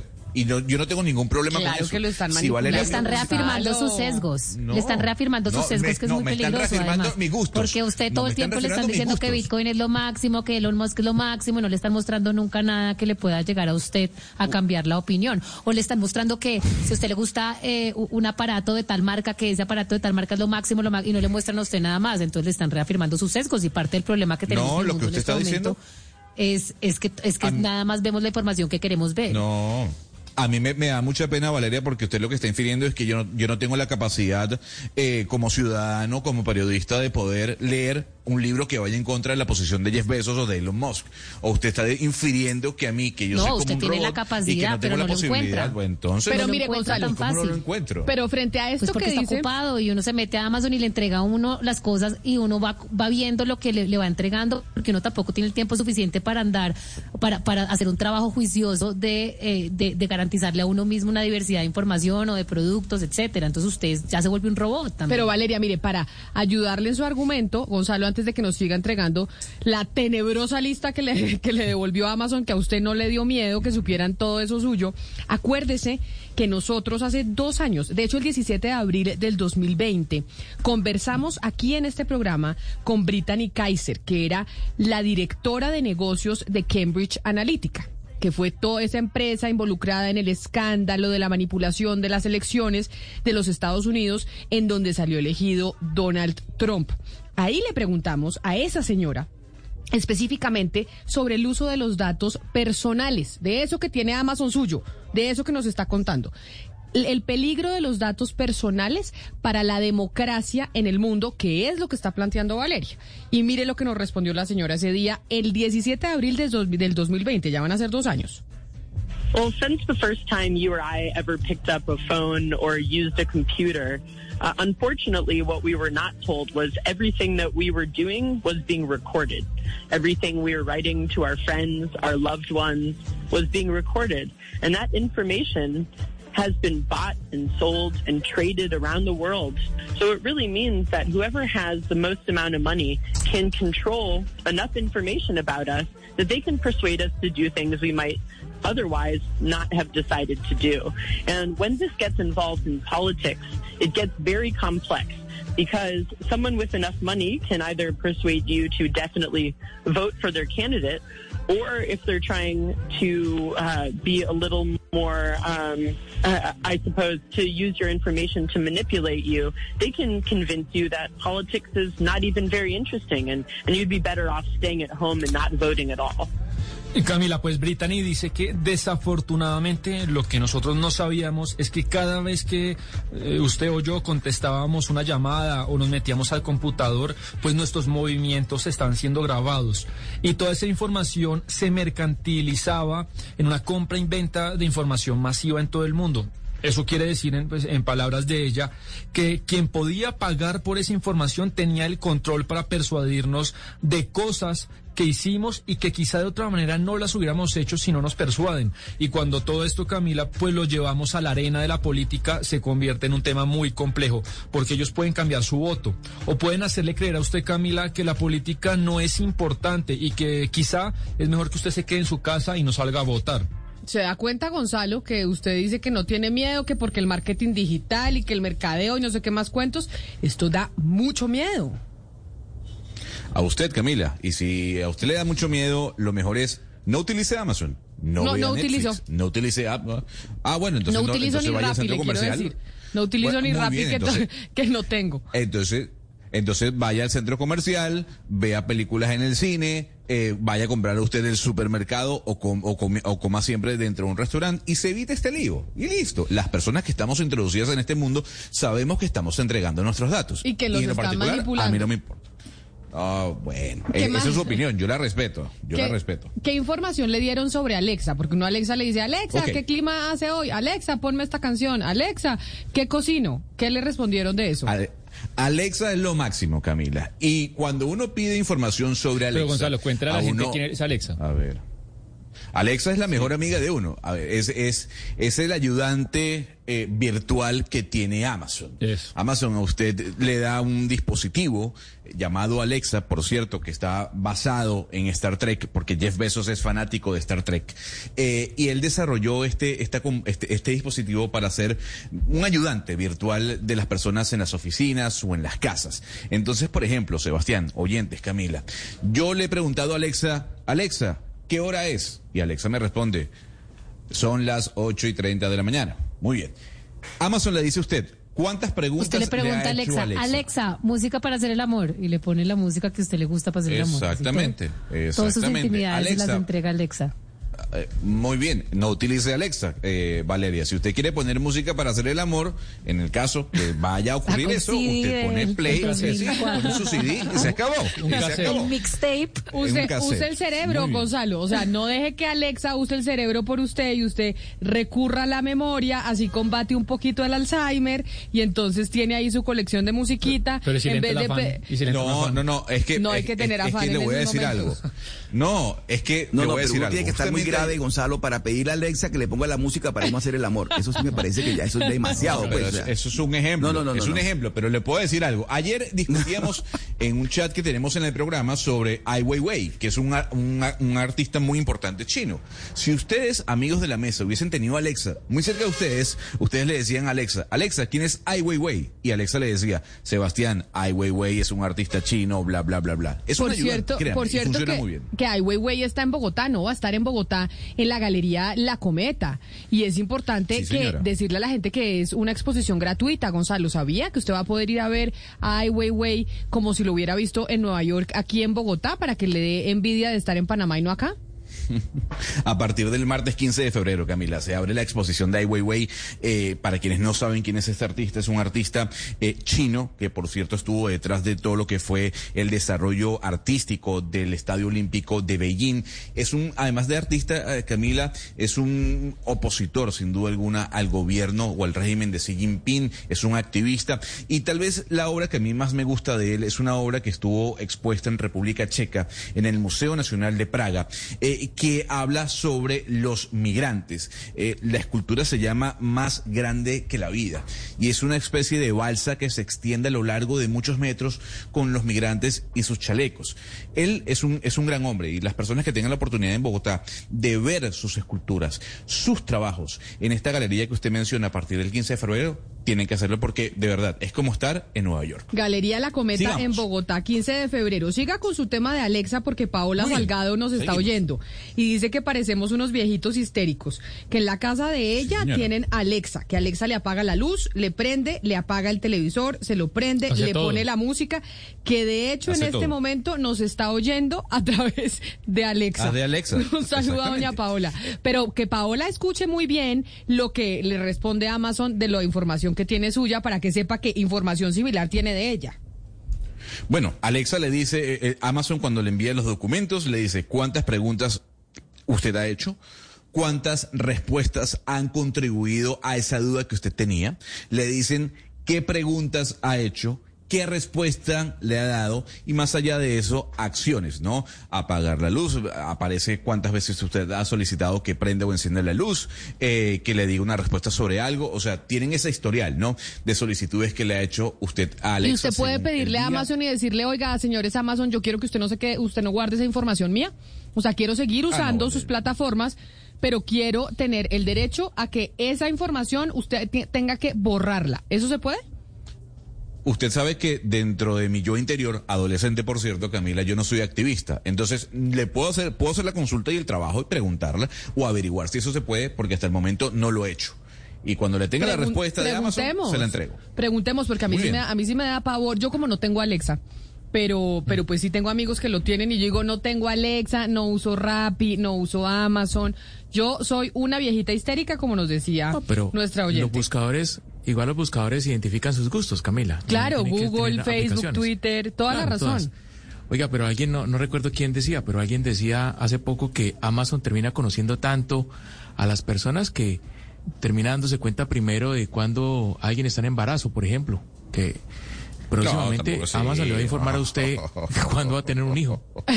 Pero No, sí no, no, empiezan, no, empiezan a, así. po- a poder eh, hacer toda una estadística utilizando probabilidad y estadística para predecir su futuro, Hugo Mario.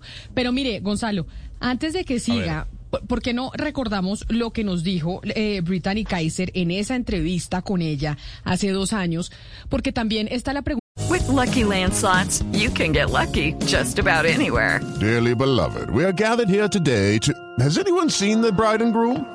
Sorry, sorry, we're here. We were getting lucky in the limo and we lost track of time.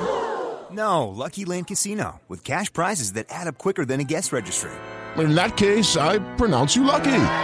Play for free at LuckyLandSlots.com. Daily bonuses are waiting. No purchase necessary. Void where prohibited by law. 18 plus. Terms and conditions apply. See website for details. de, oiga, ¿y quién es dueño de toda esta información? ¿Quiénes son los que manejan nuestros datos? ¿Para qué quieren saber a qué horas yo voy a hacer pipí? ¿A qué horas prendo una película? Si me voy a poner un saco rojo o un saco verde, ¿a quién le importa? Y mire lo que ella nos respondió en ese momento. So unfortunately, we are not the people that own our information. Um, I, I actually work on, on a lot of legislative initiatives, so laws that say that we would own our own personal information. We as individuals would own our data so that if anyone wanted to access our data, they would have to ask us for explicit permission and we would have to give consent for that to be used. Camila, pues desafortunadamente usted y yo somos dueños de nuestra información hoy en día. Eh, ella, nuestra invitada, trabaja en leyes e iniciativas que lo que buscan es que cada individuo sea el dueño de sus datos y de su información. Y pues la idea es que si alguien quiere acceder a ese tipo de datos, pues lo puede hacer, pero solamente con nuestro explícito consentimiento para que la puedan usar. Pero mire, si se da cuenta, Gonzalo, se necesita legislación, era lo que decía ella, porque los datos no son nuestros. Pregúntele a Amazon si usted puede exigirles que borren esos datos suyos. Y probablemente le van a decir que no, porque hoy en la legislación de nuestro país, de nuestros países, pues ellos son los dueños de esa información. Voy a hacer la tarea por usted, Camila. Voy a hacer la tarea por usted porque yo no estoy preocupado por el tema de los datos. La última parte que le puedo comentar sobre la, data que solicité es el, historial de retail, ¿no? Que es el, historial de compra que uno, uno tiene en Amazon. Eh, y a usted le dicen, bueno, señor, usted compró tal día, tal producto, a tal hora, cuántas unidades fueron, cuánto fue el tax, a dónde le llegó, cuál fue la dirección de retiro cuál fue el número de, básicamente, del shipping. Le dicen quién se lo entregó, a qué hora usted lo retiró o se lo dieron y si básicamente el pedido llegó a tiempo, más allá de cuál fue el producto que, que, usted escogió. Entonces, yo no tengo preocupación sobre esto, Camila. Muchos oyentes me están escribiendo y yo sí le voy a decir algo. Si usted no cree en las plataformas, si usted le da pavor que ellas tengan sus datos, lo más sensato es que usted agarre su teléfono, vaya a una basura, lo tire Pero, y usted, Gonzalo, listo, no utilice datos. Se acabó. Llegamos a un estado del mundo en el que es verdad que prescindir de las redes sociales y de cualquier plataforma es casi que imposible. Eh, hay un momento en el que si hay tanta gente usando ciertos bienes y ciertos hábitos, usted tiene que estar en ellos.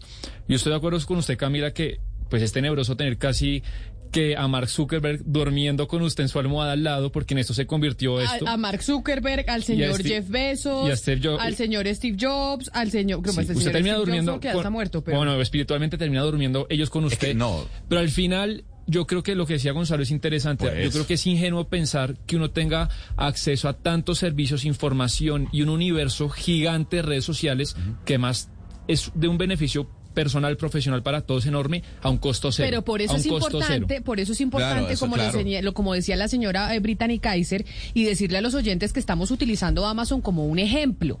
Pero esto de Amazon se traslada a todas las plataformas que usted utilice. Si usted utiliza Facebook, Instagram, Google, cuando utiliza Gmail, cuando usted utiliza cualquier plataforma de tecnología porque viven de nuestros datos. Por eso, Gonzalo, se necesita una legislación, que era lo, de, lo que decía ella, y que en Europa es donde más avanzada va. Y de hecho, la Unión Europea le está diciendo al señor Zuckerberg, óigame, tiene que tener una política de datos distinta. Amenazó el señor Zuckerberg con irse y le dijeron, pues señor, si se quiere ir, vaya mijo, que está abierta la puerta. Se puede ir de aquí. Entonces, aquí lo que hay que hacer es generar legislación que le diga a la gente en qué se está metiendo. Porque es que yo creo que la gente empezó a utilizar esas, estas plataformas sin saber el costo que esto eh, generaba, que es que son dueños casi de su vida. Camila, quienes pierden son los estados no es Facebook.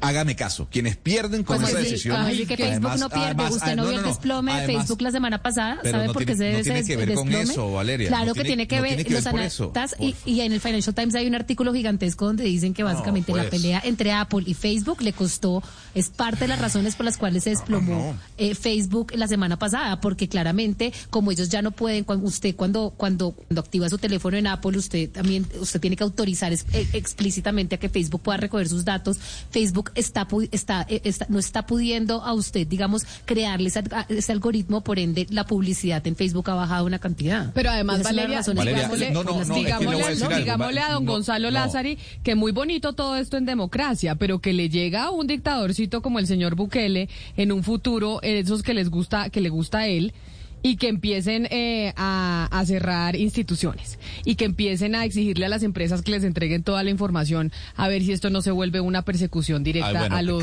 ah bueno. Ah pero Gonzalo. No no eh, no no es que le voy a decir lo siguiente discúlpeme que le interrumpa. Uno Valeria así como usted llamó como usted me dijo que yo estaba siendo manipulado yo puedo decirle a usted. Usted se va a hacer un artículo del Financial Times. Vaya a otros diarios y pregúntese y vea por qué cayó la acción de Facebook y por qué perdió tanto dinero porque esa explicación que dan ellos no es precisamente el por qué perdió tanto dinero. Número dos, Camila, ¿usted no cree que en democracia los gobiernos tienen sus datos?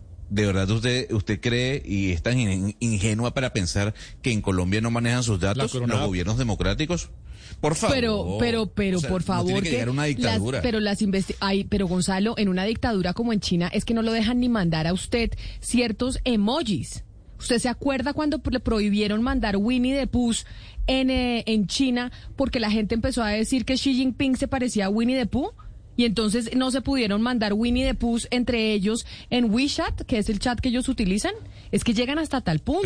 Entonces, cuando, cuando hablamos de, la- de los efectos en la democracia, de este tipo de herramientas que lo que hacen es debilitarla, lo que va a llegar es a un punto en donde los, go- creo yo, ¿no? Y lo estamos viendo en otras partes. Por eso le hablo de lo de Winnie the Pooh que nos da risa.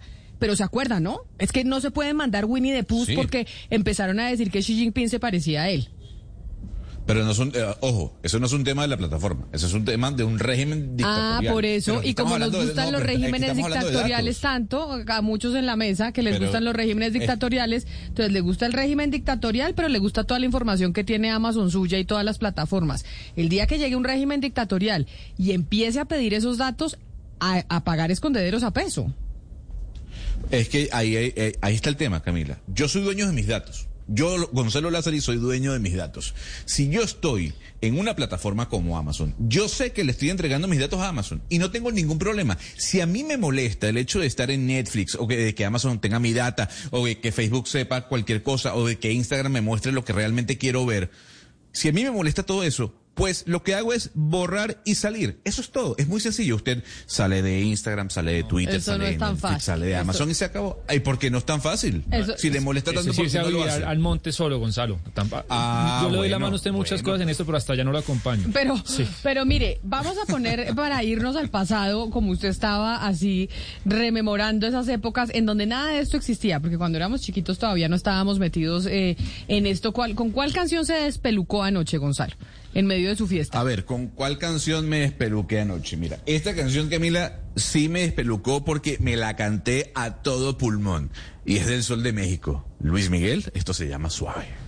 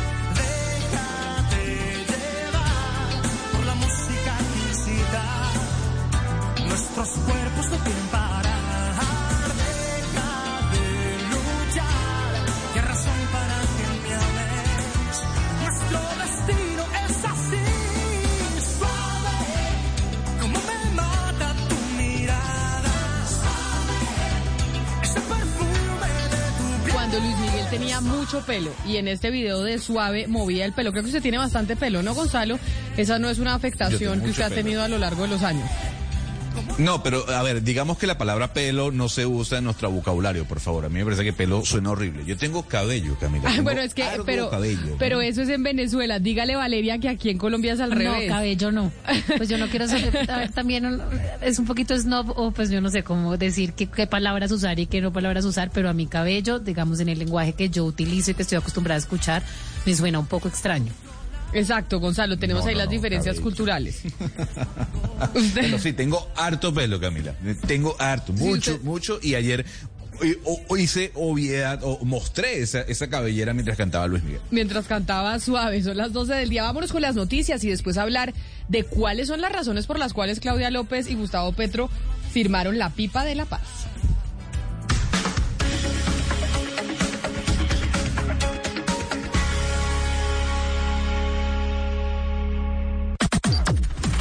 Las noticias del mediodía en Mañanas Blue.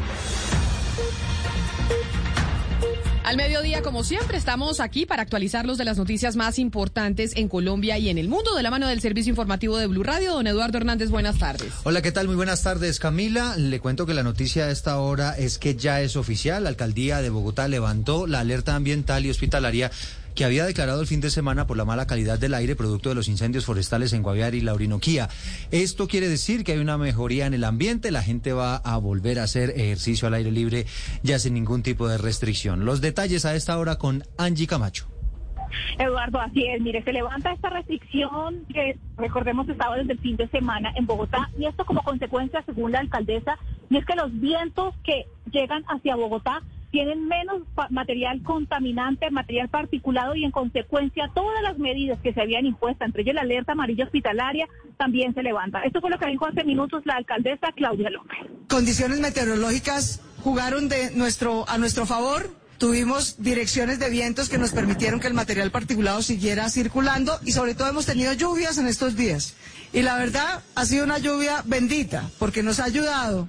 Veníamos de un tiempo muy seco, entonces nos ayuda a humedecer la tierra en general de la sabana que los necesitan nuestros cultivadores. Nos ayuda a prevenir incendios en Bogotá también, en los cerros orientales, que no haya incendios. Y además nos ayudó a bajar la contaminación por material particulado PM2.5 que se había causado por el incremento de incendios forestales en la Amazonía. Según la alcaldesa, esta decisión despeja toda posibilidad de restricciones de pico y placa el fin de semana o cierre de las ciclovías y ya la gente puede salir perfectamente a los parques o a sus lugares a hacer deporte sin ningún tipo de restricción, Eduardo. Bueno, lluvia bendita. Cuando llueva en Bogotá, agradezcamos eh, por cuenta de lo que nos acaba de decir la, la, alcaldesa. Y a propósito, la Procuraduría le pidió a los alcaldes de Bogotá y Medellín su informe sobre las medidas para atender el deterioro de la calidad del aire. Héctor David Santamaría. Se trata de un oficio firmado por la Procuradora Delegada para Asuntos Ambientales y Agrarios, Olga Lucía Patín Cure, una vigilancia que hace el Ministerio Público de carácter preventivo, donde llamó a adelantar un control efectivo en las medidas para atender esta problemática, especialmente por las emisiones contaminantes de vehículos automotores, por parte de la alcaldesa de Bogotá, Claudia López, y el alcalde de Medellín, Daniel Quintero. En la misiva pidió intensificar el control y vigilancia sobre las fuentes fijas. También la Procuraduría enfatizó en la importancia de verificar de manera efectiva a través de los agentes de tránsito que los vehículos que circulan en la ciudad cumplan con los requisitos técnicos correspondientes y de condicionar la circulación de vehículos automotores con más de 20 años de antigüedad o los vehículos con combustión de diésel. Además, añadió a los dos alcaldes adelantar campañas de educación ambiental tendientes a concientizar a la población frente a las emisiones atmosféricas. En el caso de Medellín, la carta también fue dirigida a Juan David Palacio, director del área metropolitana, autoridad ambiental que adopta medidas no solo para la capital antioqueña, sino para los 10 municipios del Valle de Aburra. Hace tres minutos, hoy las noticias políticas vuelven a llegar desde la costa atlántica. Hubo debate, reconciliación entre Alejandro Gaviria e Ingrid Betancourt, pero también hubo sorpresa por la inasistencia de la coalición Equipo por Colombia. Diana Ospino. Tras conocerse la foto en la que Ingrid Betancourt y Alejandro Gaviria posaron sonrientes y hasta se despidieron de un beso en la mejilla, esto previo al inicio del debate que se desarrolló en la Universidad del Norte de Barranquilla, la candidata presidencial reconoció que Alejandro Gaviria le pidió excusas, pero que ella se mantiene en la posición de que las maquinarias son el inicio de la corrupción y señaló una vez más la frase, dime con quién andas y te diré quién eres. Yo no tengo la misma tranquilidad que tiene Alejandro Gaviria y por eso es que estoy acá. Dime con quién andas y te diré quién eres. Aquí, desgraciadamente, hay personas que han apoyado y han recibido el apoyo de gente del paramilitarismo. A estas críticas, Alejandro Gaviria respondió diciendo que él no ha aceptado apoyo de personas vinculadas al paramilitarismo. Ingrid, yo no he aceptado apoyo de personas con el narcotráfico. Yo simplemente, sin ningún tipo de relacionamiento, sin ningún tipo de compromiso, sin llegar a ningún acuerdo ni a ninguna negociación, yo no voy a hacer negociaciones con nadie y tengo más credenciales anticlientelistas que cualquiera. Durante el debate hubo críticas por la ausencia de Alejandro Char en este encuentro en su propia tierra. Uno de los que se pronunció en este sentido fue Alejandro Petro, quien indicó que le habría gustado debatir con él. Alejandro Petro, el hijo de Gustavo Petro, creo que se llama así. ¿no, Nicolás. Marcela? Ah, Nicolás Petro, entonces no sé qué habrá dicho Diana. Pero Marcela, a propósito de los boticos que se están buscando en la costa atlántica, donde hoy hubo debate, pues ahí eh, agarrón tuitero entre Gustavo Petro y Alex Char. Sí, señora Camila, esta es una faceta de Alejandro Char a la que no nos tiene muy acostumbrados, un poco más de confrontación. Él, que no suele ir a los debates y tampoco habla mucho de sus contendores, publica esta mañana un mensaje en su cuenta de Twitter que dice...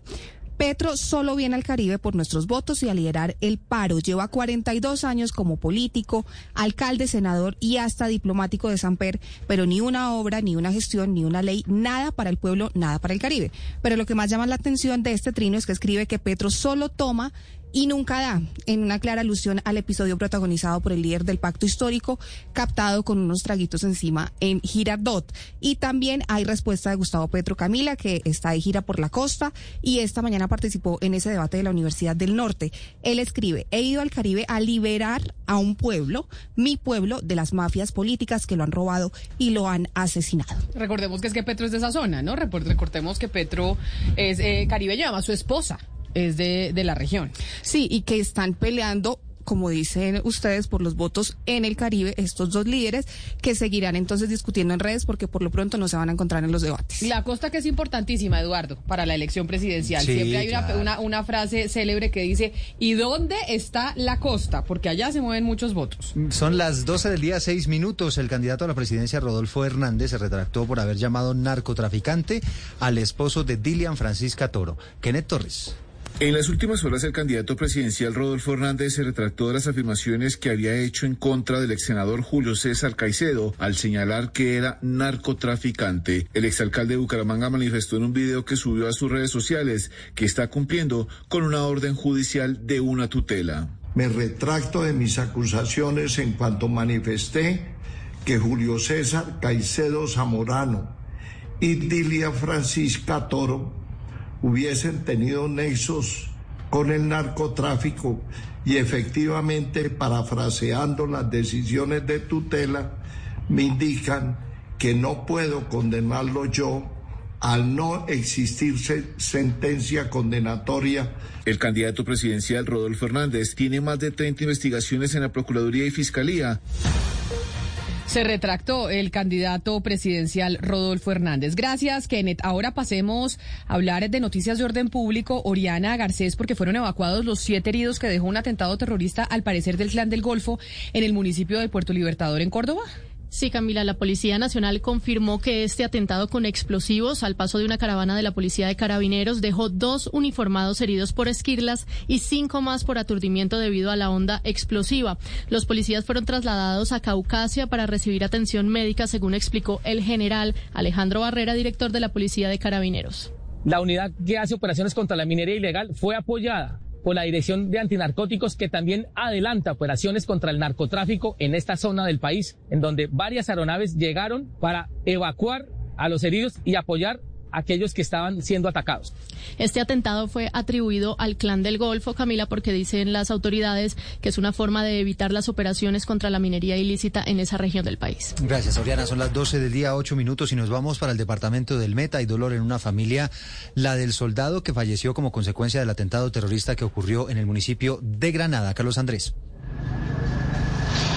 Muy buenas tardes, así es, pues Blue Radio logró contactar a la familia de este soldado. Se trata de Erika González, la tía del joven Jover Rojas de 18 años, el soldado que hace apenas siete meses había ingresado a prestar servicio militar. Erika aseguró que su familia está completamente destrozada y con evidente dolor pidió que los responsables de lo sucedido paguen por esto y también reveló cuál era el sueño de su sobrino.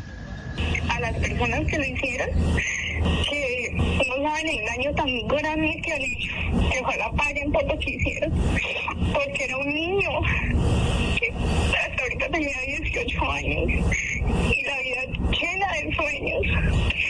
Su sueño más grande era poder ser profesional para poder darle a su mamita una mejor vida, ya que ella lo crió sola. Con este atentado no solo acabaron con los sueños del soldado Rojas, sino también con los de sus hermanas de 14 y 5 años y de paso con los de su madre. Gracias, Carlos Andrés. Y ahora vámonos a noticias en materia de economía que pueden ser positivas, porque tiene que ver con el informe que le presentaron al presidente Duque desde la OCDE en Europa, con buenas noticias en cuanto al crecimiento económico y también frente a la inflación. Contrario a lo que se espera, no se prevé que los precios se vayan a disparar este año. María Camila Roas desde París.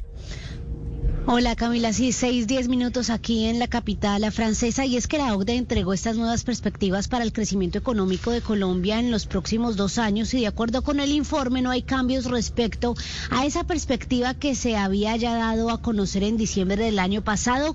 Con esta base el PIB de Colombia entonces según la OCDE habría crecido el 9,5% el año que pasó y por otro lado el organismo espera que la inflación vuelva a valores cercanos a la meta del 3%, solo hasta finales del 2023. Para este 2022 sitúa la inflación en el 4,6%. Pero escuchemos al presidente Iván Duque hablando sobre esa recomendación puntual de la reforma tributaria. Dijo que no será en lo que le queda de gobierno, pero pidió tener cuidado con las propuestas económicas de algunos candidatos presidenciales. Hay que tener mucho cuidado con muchas propuestas que se han presentado en el entorno electoral, que quieren reversar muchas de esas medidas y lo que lograrían reversando esas medidas es volver a incrementar el nivel de tributación de las empresas y si eso ocurre afectaría la generación de empleo y por lo tanto detonaría más informalidad. Ahora, para este año 2022 se espera, según la OCDE, que el crecimiento económico para Colombia pierda impulso y sea del 5,5%. Sin embargo, esta perspectiva, recordemos, es mejor que el 5% que ha planteado el gobierno nacional en su más reciente plan financiero. Eduardo. Son las 12 del día, 12 minutos, pero la disparada de los precios está empezando a afectar ya las ventas en el, en el comercio. Fenalco reporta que se ha reducido la cantidad de productos de consumo masivo en el mercado. Marcela Peña. Los colombianos gastan cada vez más en hacer mercado, pero el carrito va más vacío y eso está empezando a afectar a los comerciantes. Según la encuesta de FENALCO, el 24% está reportando que sus clientes compran menos cantidad de producto que en enero del 2021. Por su parte, el porcentaje de comerciantes que reportó que sus ventas en pesos habían aumentado el último año pasó del 95% en diciembre al 76% en enero. Habla Jaime Alberto Cabal, presidente del gremio. Se reporta mayor sensibilidad en los productos de consumo masivo, de aseo, obviamente de alimentos, de víveres. Es una seña de que ya comienza a verse el efecto inflacionario. Recordemos que el costo de vida en Colombia ha aumentado casi un 7% en el último año. El principal factor detrás de esta disparada del costo de vida es justamente el precio de la comida. La noticia internacional. En noticias internacionales vámonos para Estados Unidos porque el rapero Chris Brown enfrenta una nueva acusación de abuso. La agresión habría ocurrido en Miami Beach, Joana Galvis. Se trata de la segunda mujer que acusa al rapero Chris Brown de una agresión de esta magnitud. Su abogada Ariel Mitchell dice que la agredida denunció ante las autoridades que en diciembre de 2020 el rapero la drogó y atacó en el hotel Fontainebleau de Miami Beach. Mitchell también representa a la bailarina profesional que en enero interpuso una demanda civil por 20 millones de dólares contra el artista por presuntamente haberla violado. Según la demanda de esta segunda mujer no identificada, fue invitada a una fiesta que se celebraba en un yate frente a la vivienda del también rapero estadounidense Diddy. Detallan que una vez a bordo del yate, la mujer fue llevada a la cocina por el cantante, que le sirvió una bebida hasta en dos ocasiones, tras lo cual empezó a sentirse desorientada, físicamente inestable y comenzó a quedarse dormida. Posteriormente cuenta que Brown la llevó a un dormitorio mientras ella se encontraba drogada y casi inconsciente. Cerró la puerta y le impidió salir, la desvistió y la agredió. La demandante pide 20 millones de dólares por daños y señala en la querella que el hecho le dejó severa angustia emocional. La noticia deportiva. La noticia deportiva a esta hora es el nuevo ranking FIFA que ha entregado en el mes de, de febrero esta entidad donde Colo Colombia ha caído tres posiciones.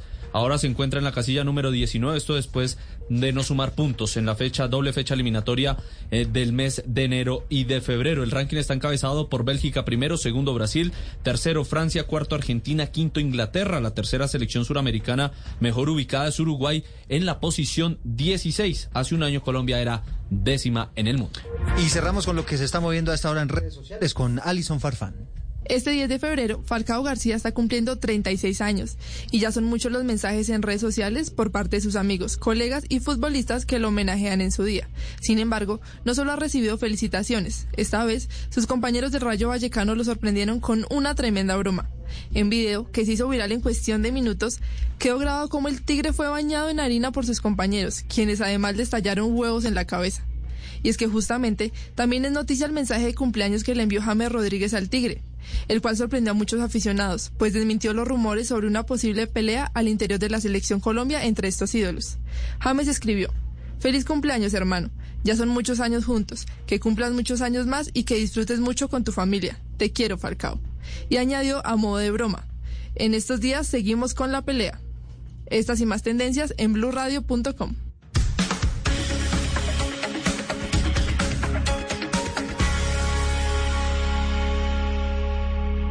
Seguimos conectados con ustedes en Mañanas Blue.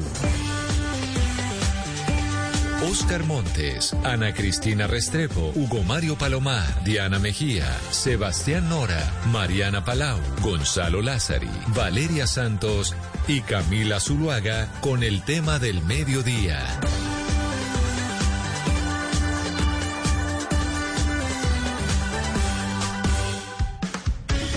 A las 12 del día, 16 minutos. Aquí seguimos conectados con ustedes en Mañanas Blue. Un saludo a todos aquellos en eh, las distintas ciudades de Colombia que vuelven a conectarse con nosotros en las diferentes estaciones de Blue Radio.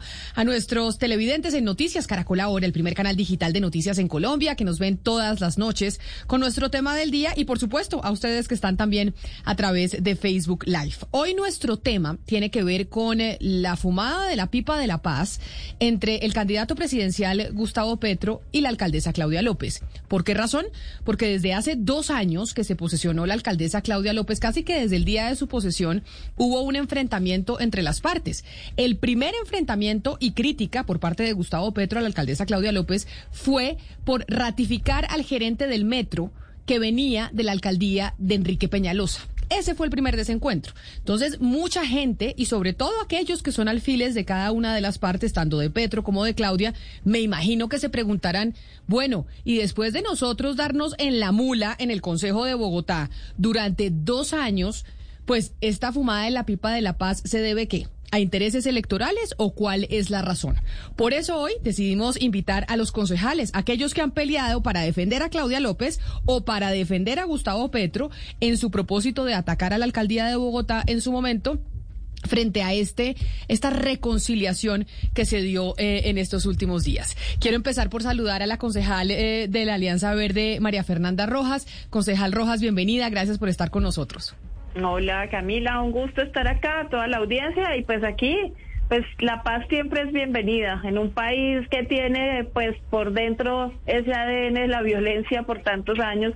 Siempre la paz en la política, en todos los ámbitos, es bienvenida. Venga, yo le hago una pregunta porque lo, en la introducción que hacía sí pensamos mucho en ustedes los concejales que realmente son aquellos soldados de batalla allá en el Consejo de Bogotá defendiendo el metro, defendiendo el POT, el tema de las manifestaciones en donde atacaban los de la Colombia Humana a la alcaldía y ustedes defendiendo a la alcaldía después de dos años de darse en la mula literalmente porque los enfrentamientos no han sido menores, ¿los tomó por sorpresa esta reconciliación? ¿Sabía que, ¿Sabían ustedes que esto iba a pasar? Pues yo te diré, a mí no me sorprende y además a mí me gusta, a mí me gusta.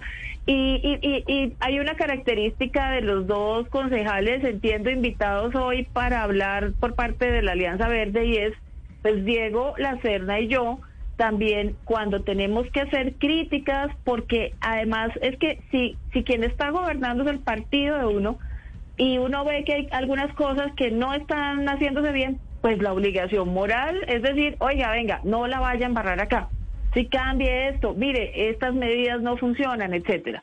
Entonces yo creo que Diego y yo hemos estado siempre en esa línea, compartimos esa línea, aunque creo que nos diferenciamos en la posición ahorita sobre este tema. Y además Camila recuerda, yo trabajé en el gobierno de Gustavo Petro, yo fui la persona que Petro, eh, a la persona que Petro le confió sanear el Instituto de Desarrollo Urbano.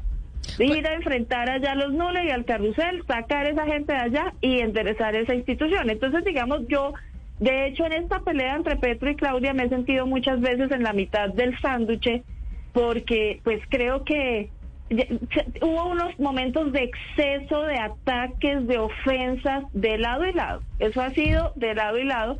Y uno en la mitad dice, oiga, venga, ¿cómo puede, cómo hacemos para que los amigos no, no se acaben entre sí? Eh, cuando creo que lo que hay que cambiar en este país es un régimen que ha oprimido al pueblo colombiano, que le está explotando como lo está haciendo el gobierno Duque, hasta el último centavo, hasta los viajes internacionales. Y, y, digamos, eh, la batalla no es entre nosotros. Estoy totalmente convencida de eso y a mí sí me alegra que haya esos vientos de, acercamiento. Claro, es, muy bueno que se fume la pipa de la paz en un país con tantos conflictos. Lo que pasa es que pues a uno le sorprende después, antes de saludar al concejal Diego Lacerna, que usted ya lo mencionó, pues recordemos una entrevista que dio la alcaldesa Claudia López a Noticias Caracol el 10 de agosto del año pasado, en donde señalaba la alcaldesa Claudia López al petrismo de ser los responsables de los actos vandálicos en Bogotá. Esto en, en el marco del paro nacional. O sea, la alcaldesa sí tuvo un discurso de acusar a la Colombia humana de ser los que estaban destrozando las calles en la capital. Acordémonos de lo que dijo la alcaldesa. Esta radicalización de jóvenes abiertamente promovida por senadores como Gustavo Bolívar y otros actores políticos del petrismo es absolutamente irresponsable y está directamente correlacionada con que se sigan presentando estos hechos de vandalismo en la ciudad. No hay derecho en que para hacer política algunos actores como ellos estén radicalizando jóvenes para llevarlos como carnes de cañón e incluso terminen en este tipo de actos vandálicos y criminales. Y después de eso, pues nos hicieron esperar, concejal Diego Lacerna, dándole la bienvenida aquí a Mañanas Blue, pues las respuestas de los petristas, por ejemplo, de Gustavo Bolívar, que le respondió diciéndole a Claudia que era una rastrera de la peor calaña. Esa fue el lenguaje que se utilizó. Pero no solo eso, incluso Gustavo Petro habló de que desde la alcaldía de Bogotá se estaba utilizando casi que una política nazi en las calles en medio del paro nacional. Entonces ahí es donde yo le pregunto a usted como escudero de la alcaldesa Claudia López si lo sorprendió esta fumada de la pipa de la paz después de todos los enfrentamientos y todo lo que se han venido diciendo durante los últimos dos años. Gracias Camila. Eh, un saludo también a Sebastián y a Valeria y al resto del equipo. Gracias por la invitación. Y pues acá yo creo que el tema clave es entender qué es la tal fumada de la pipa de la paz. Sí, si es, no nos vamos a insultar por Twitter y vamos a ser un poquito más respetuosos y diplomáticos. Adelante, a la política colombiana le falta eso. Lo que le preocuparía a uno es que esto fuera pues algún indicio, un primer paso, alguna clase de colaboración electoral. Porque aunque hay distintas posiciones dentro de la Alianza Verde, pues nuestra posición ha sido siempre nosotros somos proyectos políticos distintos. Respetamos a la Colombia humana, pero ellos allá y nosotros acá. Y las dos, los dos años de historia de la alcaldía de Bogotá, pues han comprobado eso. Acá estaba haciendo una lista rápida de los temas en que nosotros no hemos estado de acuerdo con la Colombia humana y hemos tenido pues unas discusiones acaloradas en, en el metro, en las troncales de Transmilenio, en el San Juan de Dios, en el POT, en el manejo de las manifestaciones y podríamos seguir. Entonces, pues digamos, si esto fuera que imposible pues tener certeza al respecto. El primer paso hacia una colaboración electoral, pues uno diría, venga, ¿y por qué? Si estamos en desacuerdo en prácticamente todos los temas que hemos discutido en Bogotá, lo cual es legítimo, pero pues pero, esa pregunta que usted hace, concejal La Serna, es la que yo le quería hacer a ustedes, los miembros del Partido Alianza Verde, concejales de Bogotá, que son los que han defendido la administración de Claudia López sobre el objetivo de lo que significa esa fumada de la pipa de la paz. Quiere decir que ustedes los soldados de la alcaldesa no saben si esta fumada de la pipa de la paz es un acuerdo electoral o si realmente es un acuerdo para tener gobernabilidad en la ciudad o para qué es. Ustedes no lo tienen claro todavía. Pues Camila, yo daría la aclaración de que no somos soldados de la alcaldesa, ¿sí? Nosotros compartimos entre nosotros y con la alcaldesa algunas apuestas de ciudad y apostamos pues por una posición política que es el centro, que hoy en día está representada en la coalición de la esperanza. Entonces, pues yo estoy matriculado ahí. Si la alcaldesa cambió de opinión, pues digamos, yo no tengo manera de saberlo, no hemos charlado sobre esto, yo esperaría que no. Dejar la Serna, pero pues el, el, el escenario que, eh, que, que, todos nos estamos preguntando es ese posible escenario donde la coalición de la, de la esperanza no pase a segunda vuelta. Eh, este acuerdo parecería pues augurar que lo que va a pasar es que la alcaldesa va a tratar de que el Partido Verde se una al ala de Carlos Ramón González y pues apoyen a Gustavo Petro. ¿Usted, usted seguiría estos pasos de la alcaldesa si ella decide hacer esto? Jamás. Yo voté en blanco las elecciones pasadas en segunda vuelta porque no confío en Gustavo Petro. Creo que tiene una apuesta legítima política la presidencia, pero yo no estaré apoyando a Gustavo Petro en la segunda vuelta presidencial y así hay un amplio sector del Partido Verde. Y por eso, por eso que usted está diciendo, eh, concejal Lacerna, déjeme saludar a otra colega suya, pero ella del, eh, de la Unión Patriótica, de partidos que apoyan eh, a la Colombia Humana, Heidi Sánchez. Concejal Sánchez, a usted también mil gracias por sumarse a esta conversación el día de hoy aquí en Mañanas Blue. Bienvenida. Bueno, a ustedes muchísimas gracias por la invitación, esperando eh, que hayan tenido así febrero un, un feliz año eh, y pues un gusto estar aquí junto a ustedes en esta eh, en este ameno debate. Como sí argumentaban desde la alcaldía de Bogotá, incluso desde el Partido Verde, que es el partido de, la alcaldesa Claudia López, que desde la Colombia Humana, de los partidos simpatizantes al petrismo, estaban saboteando todo lo que se hacía en la administración de Claudia López, que criticaban el POT, que criticaban el metro, que criticaban una cosa que la otra. Ese era el argumento que le oíamos constantemente a la administración de Bogotá. Cuando ustedes ven como esa reconciliación entre esos dos líderes, entre Petro y Claudia López, eso en el Consejo y entre quienes hacen parte de la bancada de oposición de que representa Gustavo Petro en la ciudad, ¿qué significa? Bueno, eh, primero eh, decir que nosotras pues hemos actuado con criterio propio, hemos sido muy rigurosas en el estudio de cada uno de los temas de ciudad, por ejemplo, para empezar desde antes de que la candidata, antes de que la alcaldesa fuera elegida, eh, una de mis principales críticas a su programa de, gobierno estaba precisamente alrededor del tema del modelo de educación, eh, con esa forma o ese modelo traslapado del Serpilo Paga o Generación E, que van dirigidos recursos es para financiar y fortalecer el sistema privado y no para fortalecer infraestructura y dineros que vayan dirigidos a la base presupuestal de las universidades públicas, en este caso concretamente de la Universidad Distrital, y hasta el día de hoy me he mantenido consecuente con eso. Segundo, los temas de metro, que fíjense ustedes, el acta o sea, los estudios estaban a... No, concejal, yo la entiendo. Y, usted nos está haciendo un recuerdo del historial y el accionar de ustedes como concejales. de acuerdo. Pero, pero, pero ¿qué va a cambiar o nada va a cambiar? Lo siguiente. No, mira, yo quiero aclararte lo siguiente. Nosotros tenemos un criterio propio. Fuimos elegidas como concejalas de Bogotá para hacer lo que la Constitución nos ordena, que es control político y un ejercicio normativo, es decir, lo que nos corresponde como Consejo de Bogotá. Hoy nosotras somos bancada de oposición, lo que implica que sigamos haciendo un control político riguroso como lo hemos venido haciendo. La alcaldesa Claudia López se equivoca y lo mismo quienes la defienden a ultranza, que nosotras hacemos oposición por oposición, no hemos sido muy concretas y hemos demostrado con argumentos por qué nos oponemos a su modelo de ciudad. Yo creo, y pues digamos me atrevería a afirmar, que claramente la alcaldesa Claudia López pues ve de alguna manera que es posible que Gustavo Petro sea presidente de la República y necesita del gobierno nacional para que se implementen proyectos en la ciudad de Bogotá, lo relacionado, por ejemplo, con el tema movilidad, las líneas de metro que ellas planteó dentro del plan de ordenamiento territorial, que ellos hayan hecho un acercamiento pues es cuestión de Gustavo Petro y de la alcaldesa Claudia López. Eso no quiere decir que yo voy a dejar de votar por Gustavo Petro, que le voy a dejar de hacer campaña, no porque el programa que tiene me representa. No, no, no, claro, pero concejal, pero concejal, no nos digamos mentiras, no nos digamos mentiras que nosotros todos los colombianos sabemos cómo eh, funcionan las estructuras políticas y cómo hay líderes políticos y cómo también hay reuniones de bancadas y cómo hay un objetivo para trabajar en conjunto para decir estamos de acuerdo o no, porque si no no se haría política, porque de esa manera es como se trabaja en, en, comunidad. Entonces ahora que ahora que se sientan esos líderes políticos a la mesa después de haber estado agarrados dos años por el modelo de la ciudad, hablando incluso en palabras del, del propio eh, candidato presidencial, diciendo que se hace un acuerdo por la gobernabilidad de la ciudad.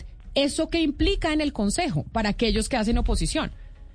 No, nosotras seguiremos en el control que hemos hecho. Yo te agradezco porque a mis otros colegas no los interrumpiste tanto. Pero yo sí te lo digo, nosotras seguimos haciendo el control político que nos corresponde como concejalas de la ciudad, porque para eso fuimos elegidas. Y cuando hablamos de acuerdos, hablamos de acuerdos sobre la base de lo programático, sobre la base de yo que pongo, tú que pones, yo que cedo, tú que cedes. Y cuando yo cedo, tú cedes, aquí no se trata de un agarrón, pues, como quien sale y nos vemos a la salida. No, se trata de un tema de visión de ciudad y un tema de visión de ciudad con el cual no estamos. Y mientras Claudia López siga manteniendo un modelo neoliberal de gobierno, pues vamos a tener que seguir haciendo críticas porque es que tenemos diferencias profundas, más allá de las elecciones. O sea, ella puede, Gustavo Petro se posiciona como presidente el 7 de agosto, pero Claudia López sigue siendo alcaldesa de Bogotá. ¿Y será que va a reversar medidas que ha tomado en la ciudad? ¿Será que sí se va a sentar a negociar los contratos de Transmilenio? ¿Será que sí le va a meter mayor presupuesto a la Universidad Pública de Bogotá? ¿Será que sí le va a pedir disculpas públicas a los jóvenes que estigmatizó, criminalizó durante toda la protesta social?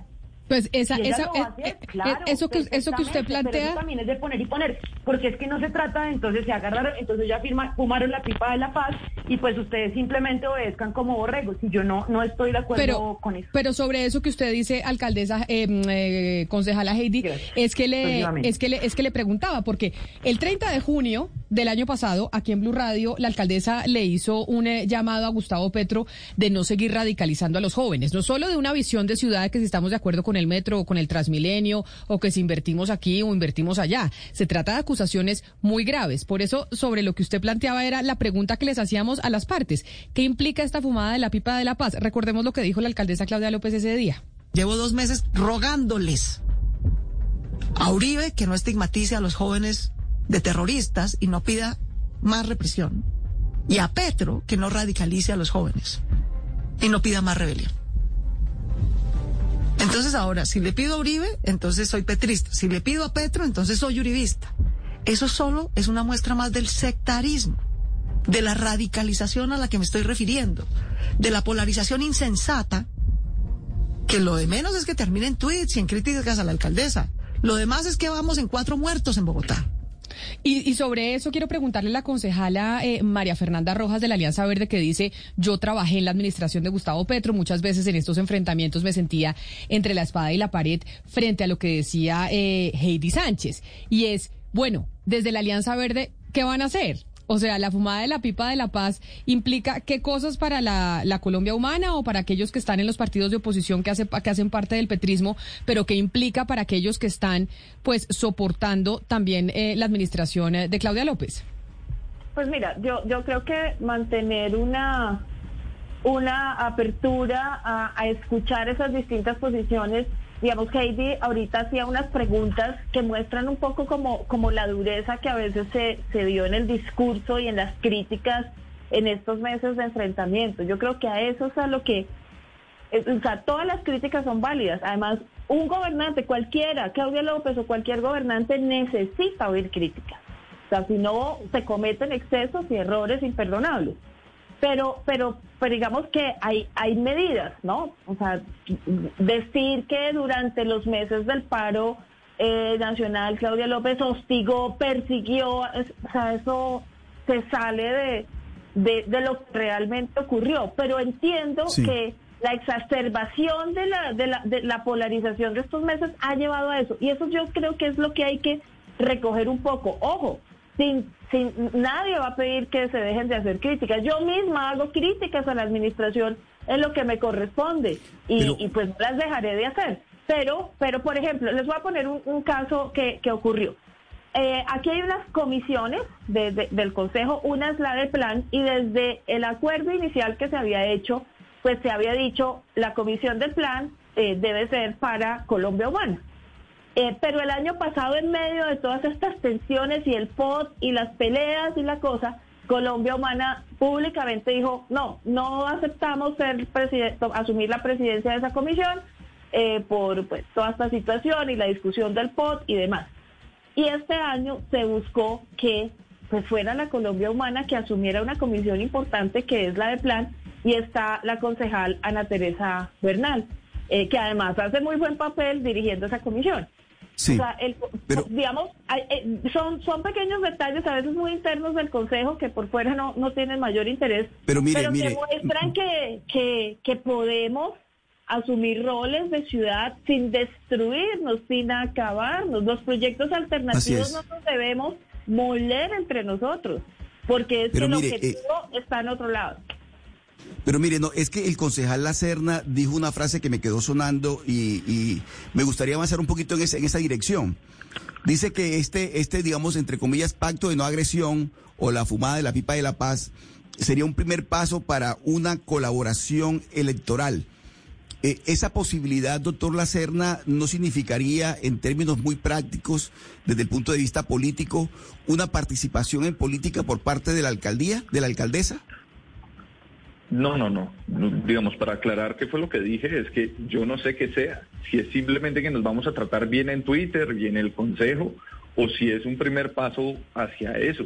Pero, pues, digamos, no, no tengo la certeza de cuál de las dos es, por eso doy las dos interpretaciones. Si solo nos vamos a tratar mejor, vamos a ser más diplomáticos, vamos a bajarle a la polarización, bienvenida. Lo segundo, Pero yo no, no, le pero- juego a eso.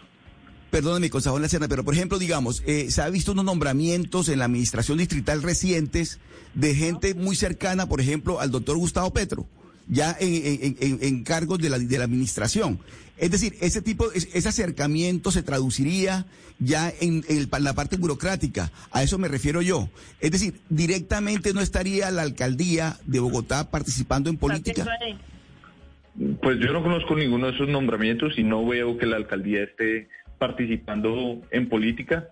Mm, Simplemente pues está teniendo un gesto que le toca interpretar al público y pues tiene distintas interpretaciones. Eso que usted dice es precisamente lo que queríamos entender con ustedes. Usted dice, toca interpretar al público esta reunión, que pues entendemos que ustedes que hacen parte de, pues, de los partidos que apoyan a uno y otro candidato, pues todavía no han entendido. O le pregunto, concejala Heidi Sánchez, ¿sabe lo que significa esa reunión o todavía no, no lo tienen muy claro? Porque lo que dice el concejal Mira. Lacerna, no sabemos si esto es dejar de agarrarnos en Twitter, si esto es trabajar juntos en el Consejo eh, de la Ciudad, si esto es que el, eh, un sector de la Alianza Verde va a votar por Gustavo Petro. ¿Qué, qué- ¿Cuál es el significado de la reunión? ¿En qué se traduce? Mira, como yo te decía al principio, o sea, nosotras seguimos haciendo pues nuestro deber como concejalas de Bogotá, que corresponde al tema de control político y pues como bancada de oposición que somos. Eh, yo la verdad, eh, bueno, o sea, es cierto, por ejemplo, cuando se habla de alianzas electorales, la alcaldesa mayor de Bogotá no puede participar en política, pero eh, en política electoral, claro está, pero lo que yo siento de esta reunión es que puede que ya se dé como ganador a Gustavo Petro y necesita del gobierno nacional para poder terminar sus años como alcaldesa bien. Y esto requiere la financiación, por ejemplo, cuando el, del el tema del metro, o sea, más del 70% lo aporta el gobierno nacional y el resto lo aporta la ciudad. Seguramente sobre la base de... A- a mí me gustaría reaccionar relación antes. con el próximo presidente de la República que se- pueda ser Gustavo Petro. Ahora, en el caso de nosotros y nosotras como ya lo exponía Diego, o sea, es decir, no tenemos conocimiento de que nos hayan, pues, oiga, dejen de dar seguro a Twitter, creo que yo no he sido irrespetuosa ni con Mafe ni con Diego en nuestras relaciones con el Consejo, yo sé diferenciar perfectamente de una discusión política, de una relación personal. La alcaldesa llamó a, dejemos la pugnacidad, ¿cuántas veces no la hemos escuchado diciendo que ella, o sea, que ella le pide disculpas a la gente, después vuelve y sale a decir otra cosa, que deje de echarnos la culpa a nosotras del gobierno, de su mal gobierno. O sea, han sido las decisiones que ella ha tomado sin necesidad que nosotros tengamos que ver absolutamente nada ahí. O sea, absolutamente nada. Hemos hecho el ejercicio que nos corresponde en términos de control político. O sea, de establecerse un diálogo. Concejal. De establecerse un acuerdo en términos de gobernabilidad. Eso re- se requiere unos acuerdos programáticos y sobre unas decisiones sobre ciudad. Me, me pareció escucharlo, concejal Lacerna, que usted quería decir algo al comentario que decía eh, la señora Sánchez. Sí, Camila. Pues dos cosas. Primero, el, el punto de Heidi es válido. Nosotros en el Consejo nos sumamos la pipa de la paz desde el primero de enero de 2020. Yo con Ana Teresa, con Heidi, con Susana, siempre he tenido pues una relación cordial. Entonces, digamos, en, en el tema de las formas, pues para nosotros no implica un cambio, por lo menos en la convivencia ahí. Pero el segundo punto, y es el, el tema de, de que Heidi dice que se está acercando a Petro para continuar una colaboración pues para la ciudad con la presidencia, pues eh, eh, yo no comparto esa visión. Si ese es el ejercicio, se debía a la alcaldía acercar a todos los candidatos presidenciales a decir, bueno, mire, estos son los, eh, los proyectos importantes para mí, independiente del que quede, a mí me gustaría que me ayudaran a sacarlos adelante.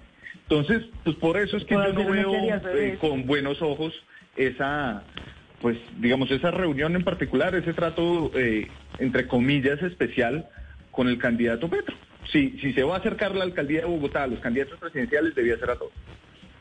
Pero además ahí quiero preguntarle a la concejal eh, María Fernanda Rojas si esa es la interpretación la que hace la, concejal eh, Lady Heidi, es eh, si esto es porque ya se ve a Petro ganador y entonces la, la, alcaldesa Claudia López necesita de Gustavo Petro y por qué no se puede ver de la otra forma de que Petro que está sumando apoyos desde el liberalismo, desde, desde personas que venían del uribismo, que venían de otros eh, partidos tradicionales, que también necesite eh, sumar a Claudia López para, para tener éxito en su candidatura. ¿Por qué no verlo desde la otra, desde esa otra óptica? Pues yo creo que la verdad es que se ha habido unas reflexiones de a qué punto de pugnacidad hemos llegado personas que tenemos temas en común, que proyectos, digamos, políticos y de sociedad que tienen muchas cosas en común y que el año pasado estuvimos en un enfrentamiento voraz, de parte y parte. Yo no voy a decir que, que fue Colombia Humana UP contra los verdes y los solo unos o, o viceversa, solo los otros. No, ha sido de parte y parte, excesos de palabra de parte y parte. Yo misma me contuve muchas veces, me mordí la lengua y me aguanté, de, digamos, de, de echarle más leña al fuego, Heidi.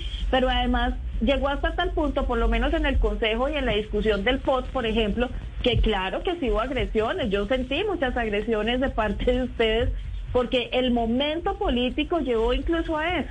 Entonces, como que, como que yo creo que aquí hubo una reflexión como, oiga, venga, venga, venga, nos vamos a acabar entre nosotros que tenemos, habrá diferencias. Y Heidi, pues digamos, es, una persona, digamos, eh, eh, eh, fuerte, contundente en sus expresiones. Y dice que el gobierno neoliberal, yo no creo para nada que, que Claudia tenga un gobierno neoliberal. Habrá diferencias, pero aquí hay unos temas en común de fondo. Es que muchos venimos del, del mismo proyecto político. ¿Dónde hizo política Angélica Lozano antes? Pues con progresistas. ¿Cómo fue elegida en algún momento. Es decir, venimos de, temas muy comunes y entonces llega un momento en que uno dice, esta guerra no tiene sentido.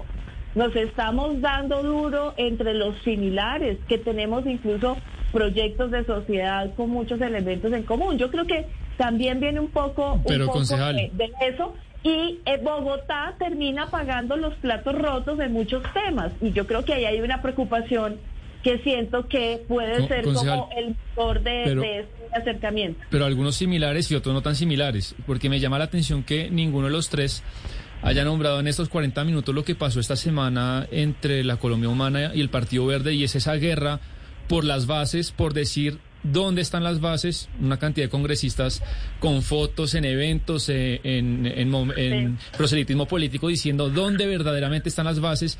Y no sé, concejal Cerna, si para usted detrás también está esto, un poco porque Petro ha intentado devorarse legítimamente aparte del Partido Verde, y ahí un poco se ha dinamitado el Partido Verde en ese dilema, sino ustedes de pronto están siendo un poco ingenuos y detrás acá es apoderarse de las bases del Partido Verde a semanas de las, de las elecciones. Pues sí, yo, yo creo que lo que usted acabó de describir es tal cual lo que ha intentado hacer Gustavo Petro. Y parte de mi prevención, o nuestra prevención con él, pues son sus posiciones frente a temas programáticos de Bogotá, pero también ha sido pues un saboteo a que el Partido Verde pudiera tomar la decisión que iba a tomar originalmente, que era de un apoyo frontal a la coalición de la esperanza. Eso se trabó en gran parte por las maquinaciones de Gustavo Petro, y pues, digamos, venir a hacer las paces con él ahorita a mí me parece incoherente. Pero mire, concejal Heidi, yo sí, yo sí creo que al final esto, esto de la pipa de la paz sí se va a traducir en eh, órdenes específicas para votar de cierta manera y sabemos que en Colombia hay una ley de bancadas y eso fue justamente, digamos, el despelote que hubo dentro del Partido Verde cuando les aplicaron la ley de bancadas. ¿Usted cree y usted vería la posibilidad de que, de que dentro de los partidos de oposición, el suyo y además el de la Colombia Humana, de pronto pues se llegase a aplicar esa ley de bancadas, ¿ustedes qué harían si ese es el caso?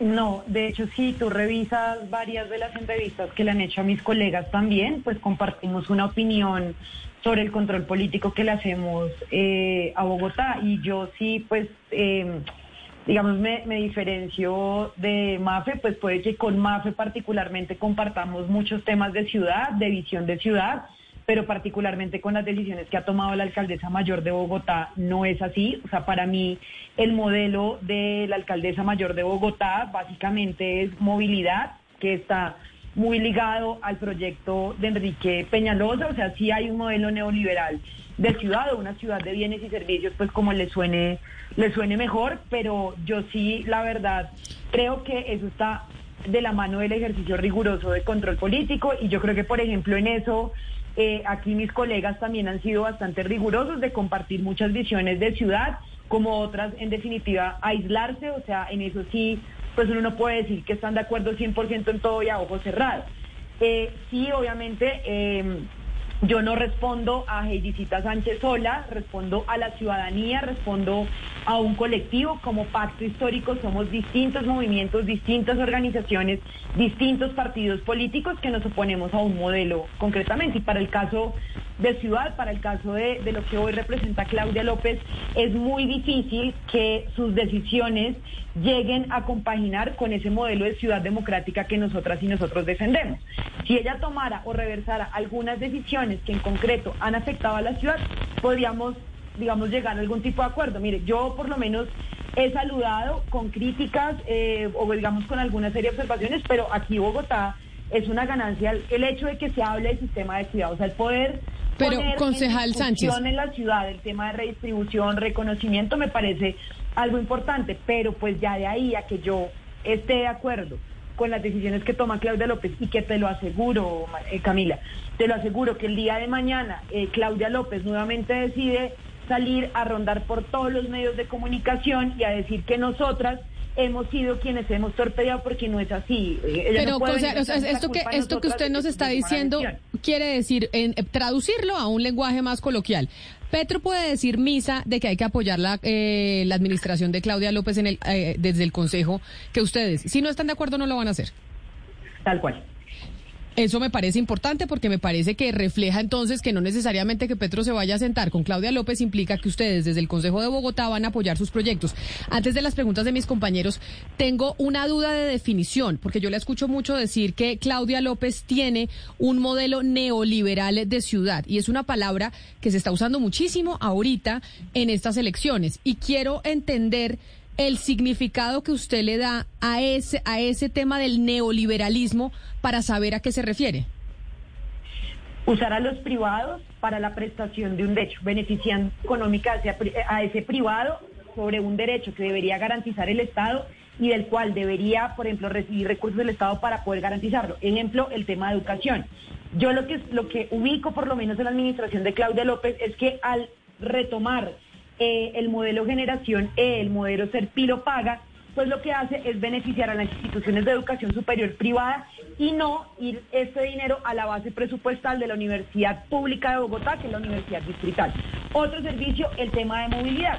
Hemos preguntado en reiteradas ocasiones cuánta es, cuánto es el porcentaje de ganancias que se llevan los operadores privados cuando se financia el Fondo de Estabilización Tarifaria. Es decir, se beneficia a un privado para la prestación de un servicio público. O sea que, o sea, es, es decir, cuando ustedes hablan de modelo neoliberal, hablan de que se prioriza la empresa privada por encima de la prestación de los servicios públicos. Quiere decir que la visión democrática de ciudad es volver públicos los servicios, tanto de educación como de movilidad, como los servicios de agua, electricidad, etcétera, etcétera. La visión está frente a servicio público o servicio privatizado. Servicio público. O sea, la defensa de lo público es central para nosotros.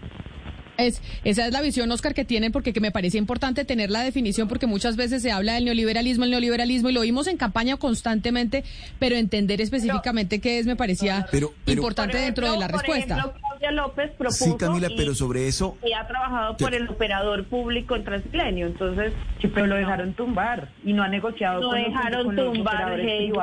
Lo demandaron Pero- pero- pero- juez pero a propósito- yo- Mafe, dime cuántas se veces está apelando. negociar con los operadores pero, privados. Pero, Dime pero tampoco lo pudo renegociar Petro. No, o sea, ¿cuántas- no, tampoco uno puede ser han habido? Tan- ¿Cuántas veces han habido? Pero a ver, no oigamos, oigamos, eh, concejal, de concejal Rojas, lo que usted le está, lo que usted está respondiendo frente a lo que decía la concejal Sánchez. Lo que pasa es que, que digamos, los, los radicalismos, pues, por supuesto, llevan a juzgar eh, lo- los modelos de esa manera. Estoy diciendo, Claudia López incluyó una propuesta que, que, que varios habíamos hecho y que ella tiene el convencimiento de operador público de Transmilenio. en el plan de desarrollo. positivo. Por supuesto, ustedes lo apoyaron. Obviamente yo, digamos, quienes creímos en eso lo apoyamos lo, lo, lo aprobó, eh, lo metió en el plan de desarrollo, logró la autorización global del Consejo para el plan de desarrollo. O sea, se ha dado unas peleas, o sea, aquí hay peleas por la defensa de lo público, por supuesto que sí. Entonces, entonces digamos, pues es muy difícil decir que que es un modelo neoliberal. Es que el modelo neoliberal se, se, se, se viene implantando en el mundo hace décadas. Entonces, la recuperación de lo público pues es compleja. Y además yo creo que hay servicios que pueden ser bien prestados con una participación equitativa y, razo- y razonable de los privados. Usted acaba- hay que satanizar a los privados. Los privados pueden tener una participación mientras haya calidad en el servicio y equidad. Lo que no puede pasar, y estoy de acuerdo, es que haya unos operadores, por ejemplo, de Transmilenio, que se enriquecen y eso hay que cambiarlo y por supuesto hay que insistir en una en una negociación. Pero Camila, quería decir una cosita muy chiquita sobre digamos sobre lo que yo veo un poco de los efectos que puede tener ese acercamiento. Pero ya, ya me dice de los efectos porque me parece importante porque usted no le he preguntado. Y déjeme la, la pregunta, eh, la respuesta en, ahí en suspenso, en suspenso antes de que me responda lo siguiente. Porque usted al responderle a la concejal Heidi Sánchez dice, los radicalismos generan acusaciones y no dejan ver. Y esa palabra radical se ha utilizado mucho dentro del enfrentamiento que ha habido en los últimos dos años entre quienes apoyan la alcaldesa Claudia López y el petrismo. Y desde los verdes, desde quienes apoyan a la alcaldesa han dicho el petrismo y quienes respaldan a Gustavo Petro son radicales. Y usted lo acaba de mencionar. Es posible que por cuenta de la fuma, del- de, fumarse la pipa de la paz y de la reunión, esos radicalismos vayan a desaparecer. Es posible que puedan trabajar ahora sí unidos teniendo esos radicalismos presentes, como usted mismo lo acaba de decir. Yo creo que hay sectores más radicales que otros. Es más, Petro está en los sectores menos radicales del petrismo. Creo que eh, sus, muchos de sus seguidores y de quienes los acompañan se han radicalizado mucho. Además han llegado un, un- unos, unos eh, digamos, unos nuevos seguidores que de pronto tienen menos memoria de la historia, de lo que ha pasado. A mí me han acusado de haber dirigido el IDU en la época de Peñalosa. O sea, ni siquiera saben que que, que estuve con Petro y que me encomendó esa misión, digamos, difícil en ese momento de, de acabar con el carrusel de la contratación. Entonces, digamos, sí, creo que esos radicalismos de lado y lado, también, por ejemplo, esa pelea, Camila, perdóneme, esa bobada de pelea ayer con las fotos de quién tiene las bases del verde, la pelea no está ahí. Y, y creo que eso es eh, el efecto positivo de un acercamiento. Ese no fue el propósito, pero digamos es una carambola a la que se puede llegar y es nos vamos a necesitar en segunda vuelta. Si Petro Sí, pasa pero a mire. segunda vuelta, ¿vamos a votar quién? ¿Por Fico Gaviria? ¿Por, por Fico... Se me olvidó el... Gutiérrez, claro. Vamos a votar por Fico Gutiérrez. Pero mire. O sea, no tiene sentido. Y si y si llega a la coalición de la esperanza segunda vuelta, entonces Petro va a votar por quién? Por por por Pero no, o sea, mire. eso no tiene sentido. Entonces, nos, nos vamos a Yo- necesitar, somos proyectos alternativos y el radicalismo nos está envenenando y me parece que esa pipa de la paz pues es un bálsamo en medio de todas estas agresiones. Yo, yo sí quiero retomar el planteamiento que había hecho la concejal Sánchez sobre eh, el concepto que se tiene sobre el neoliberalismo. Porque es que en los últimos días el doctor Petro ha enviado unos guiños muy fuertes al doctor Gaviria, César Gaviria, que es considerado, por supuesto, el padre del neoliberalismo en Colombia y todo lo que ello implica. Y le voy a citar una frase en la entrevista que le concedió el doctor Petro a la, a la silla vacía. Gaviria nos puede proponer rectificaciones dentro de la agenda progresista. Es decir, esa, esa, pro- esa rectificación en la agenda progresista, concejal Sánchez, ¿hasta dónde llegaría? Con lo que tiene que ver con, el, yo- con todo el neoliberalismo de Gaviria. Yo, yo respondo a esta y debo retirarme, tengo otro compromiso presencial y debo salir, pero quería decir una cosa primero y es que debo confesarte más que a mí no me molesta en lo más mínimo que me llamen radical. Eh, lo mismo pues a, a- quienes pues entienden como personas de centro, no me molesta precisamente radical es ir a la raíz y creo que precisamente cuando hablamos de oponernos a un modelo neoliberal es que vamos a la raíz alrededor de lo que significa eh, el privado, que es la negación de derechos. ¿Y qué pasa cuando hablamos de negación de derechos? Es que sencillamente quien no tiene plata pues no accede a ese derecho. Si usted no tiene con qué pagar Transmilenio, pues sencillamente no tiene con qué movilizarse. Si no tiene con qué pagar servicios públicos porque las tarifas son muchísimo más altas por cuenta del privado, pues sencillamente no tiene ni luz, ni agua, ni gas. Eh, para dejar eso por un lado. Por otro lado, con respecto al tema de Gaviria, y esto te lo digo como Heidi Sánchez Barreto, yo concuerdo con lo que tú acabas de decir. En efecto, quien le dio viabilidad a la apertura democrática a principios de los 90 fue Gaviria. Eh, no tengo ni idea alrededor de ese tipo de acuerdos que se están haciendo. Yo estoy convencida que un cambio en Colombia es posible y un cambio en Colombia es posible en la medida en que tomemos decisiones contundentes para las mayorías. Y cuando hablamos de esas mayorías, hablamos de la gente que está en la calle pidiendo a gritos un cambio. Y nosotras y nosotros como pacto histórico sí tenemos que mostrarle a la gente que podemos hacer política de forma diferente. Hay liberales, liberales de las bases, gente que cree en un proyecto liberal, de ese liberalismo de Darío Echandía, de ese liberalismo de Rafael Uribe Uribe, de ese liberalismo de principios del siglo XX, que considera que las ideas liberales en Colombia aún son vigentes. Diferente es de ese liberal de maquinaria, de ese liberal que se ha mantenido y ha Claro, pero César Gaviria representa ese liberal o no, concejal, pues, antes de que se vaya, porque sabemos que se tiene que ir. Ese liberal que te menciono, o sea, ese liberal de principios que cree en un modelo de país. Claro, pero César Gaviria no representa ese liberal que usted rescata, porque es que Gustavo Petro habla de César Gaviria directamente. Gaviria básicamente fue el que el que ha negociado con todos los gobiernos de turno, o sea, a él Ah, no, no. le importa si es hoy con, con Pero y Duque entonces, ¿y su opinión frente a esa declaración de. Gustavo Petro No, yo no estoy de acuerdo, yo no estoy de Ah, acuerdo esa es mi con pregunta. Gaviria, lo digo, o sea, los liberales de base, esos liberales que creen en un proyecto progresista, bienvenidos, pero sí me parecería muy complicado que le demos un mensaje diferente a la ciudadanía. Concejal. gracias por la invitación. A Tengo usted mil gracias por aceptar, bienvenida siempre. Concejal Lacerna, antes de irnos, usted quería decir algo eh, respecto a la discusión que estamos teniendo sobre, pues bueno, esa reunión tan importante entre Claudia López y Gustavo Petro. Sí, es que un poco escuchando a la concejal Heidi es pues que uno, por lo menos yo hago la reflexión de qué puede uno hacer en conjunto con la Colombia humana y con el petrismo. Yo al comienzo del programa les decía pues algunos de los temas donde hemos tenido diferencias con ellos en estos dos años. El metro, Transmilenio por la 68, el San Juan de Dios. Estos todos son proyectos que arrancaron alcaldías anteriores. Y esta alcaldía lo que dijo es, mire, Tal vez si la decisión hubiera sido la mía, yo habría cambiado algunas de esas cosas, pero no puedo echar todo para atrás porque no es exactamente como yo lo quisiera. Y es esa responsabilidad de la alcaldía la que yo he defendido en estos dos años. Si uno se acerca al petrismo en cada una de esas posiciones, lo que implica para Bogotá es que los proyectos de ciudad no van a salir adelante y yo como concejal no puedo aceptar eso. Pues ahí está eh, la conclusión. Son tres concejales de Bogotá, dos de la Alianza Verde y una de la Unión Patriótica que pues han venido enfrentándose. Yo diría que eh, la doctora María Fernanda Rojas, que es la que está en la mitad, porque también hizo parte de ese gobierno de Gustavo Petro y hoy apoya el, eh, el de Claudia López.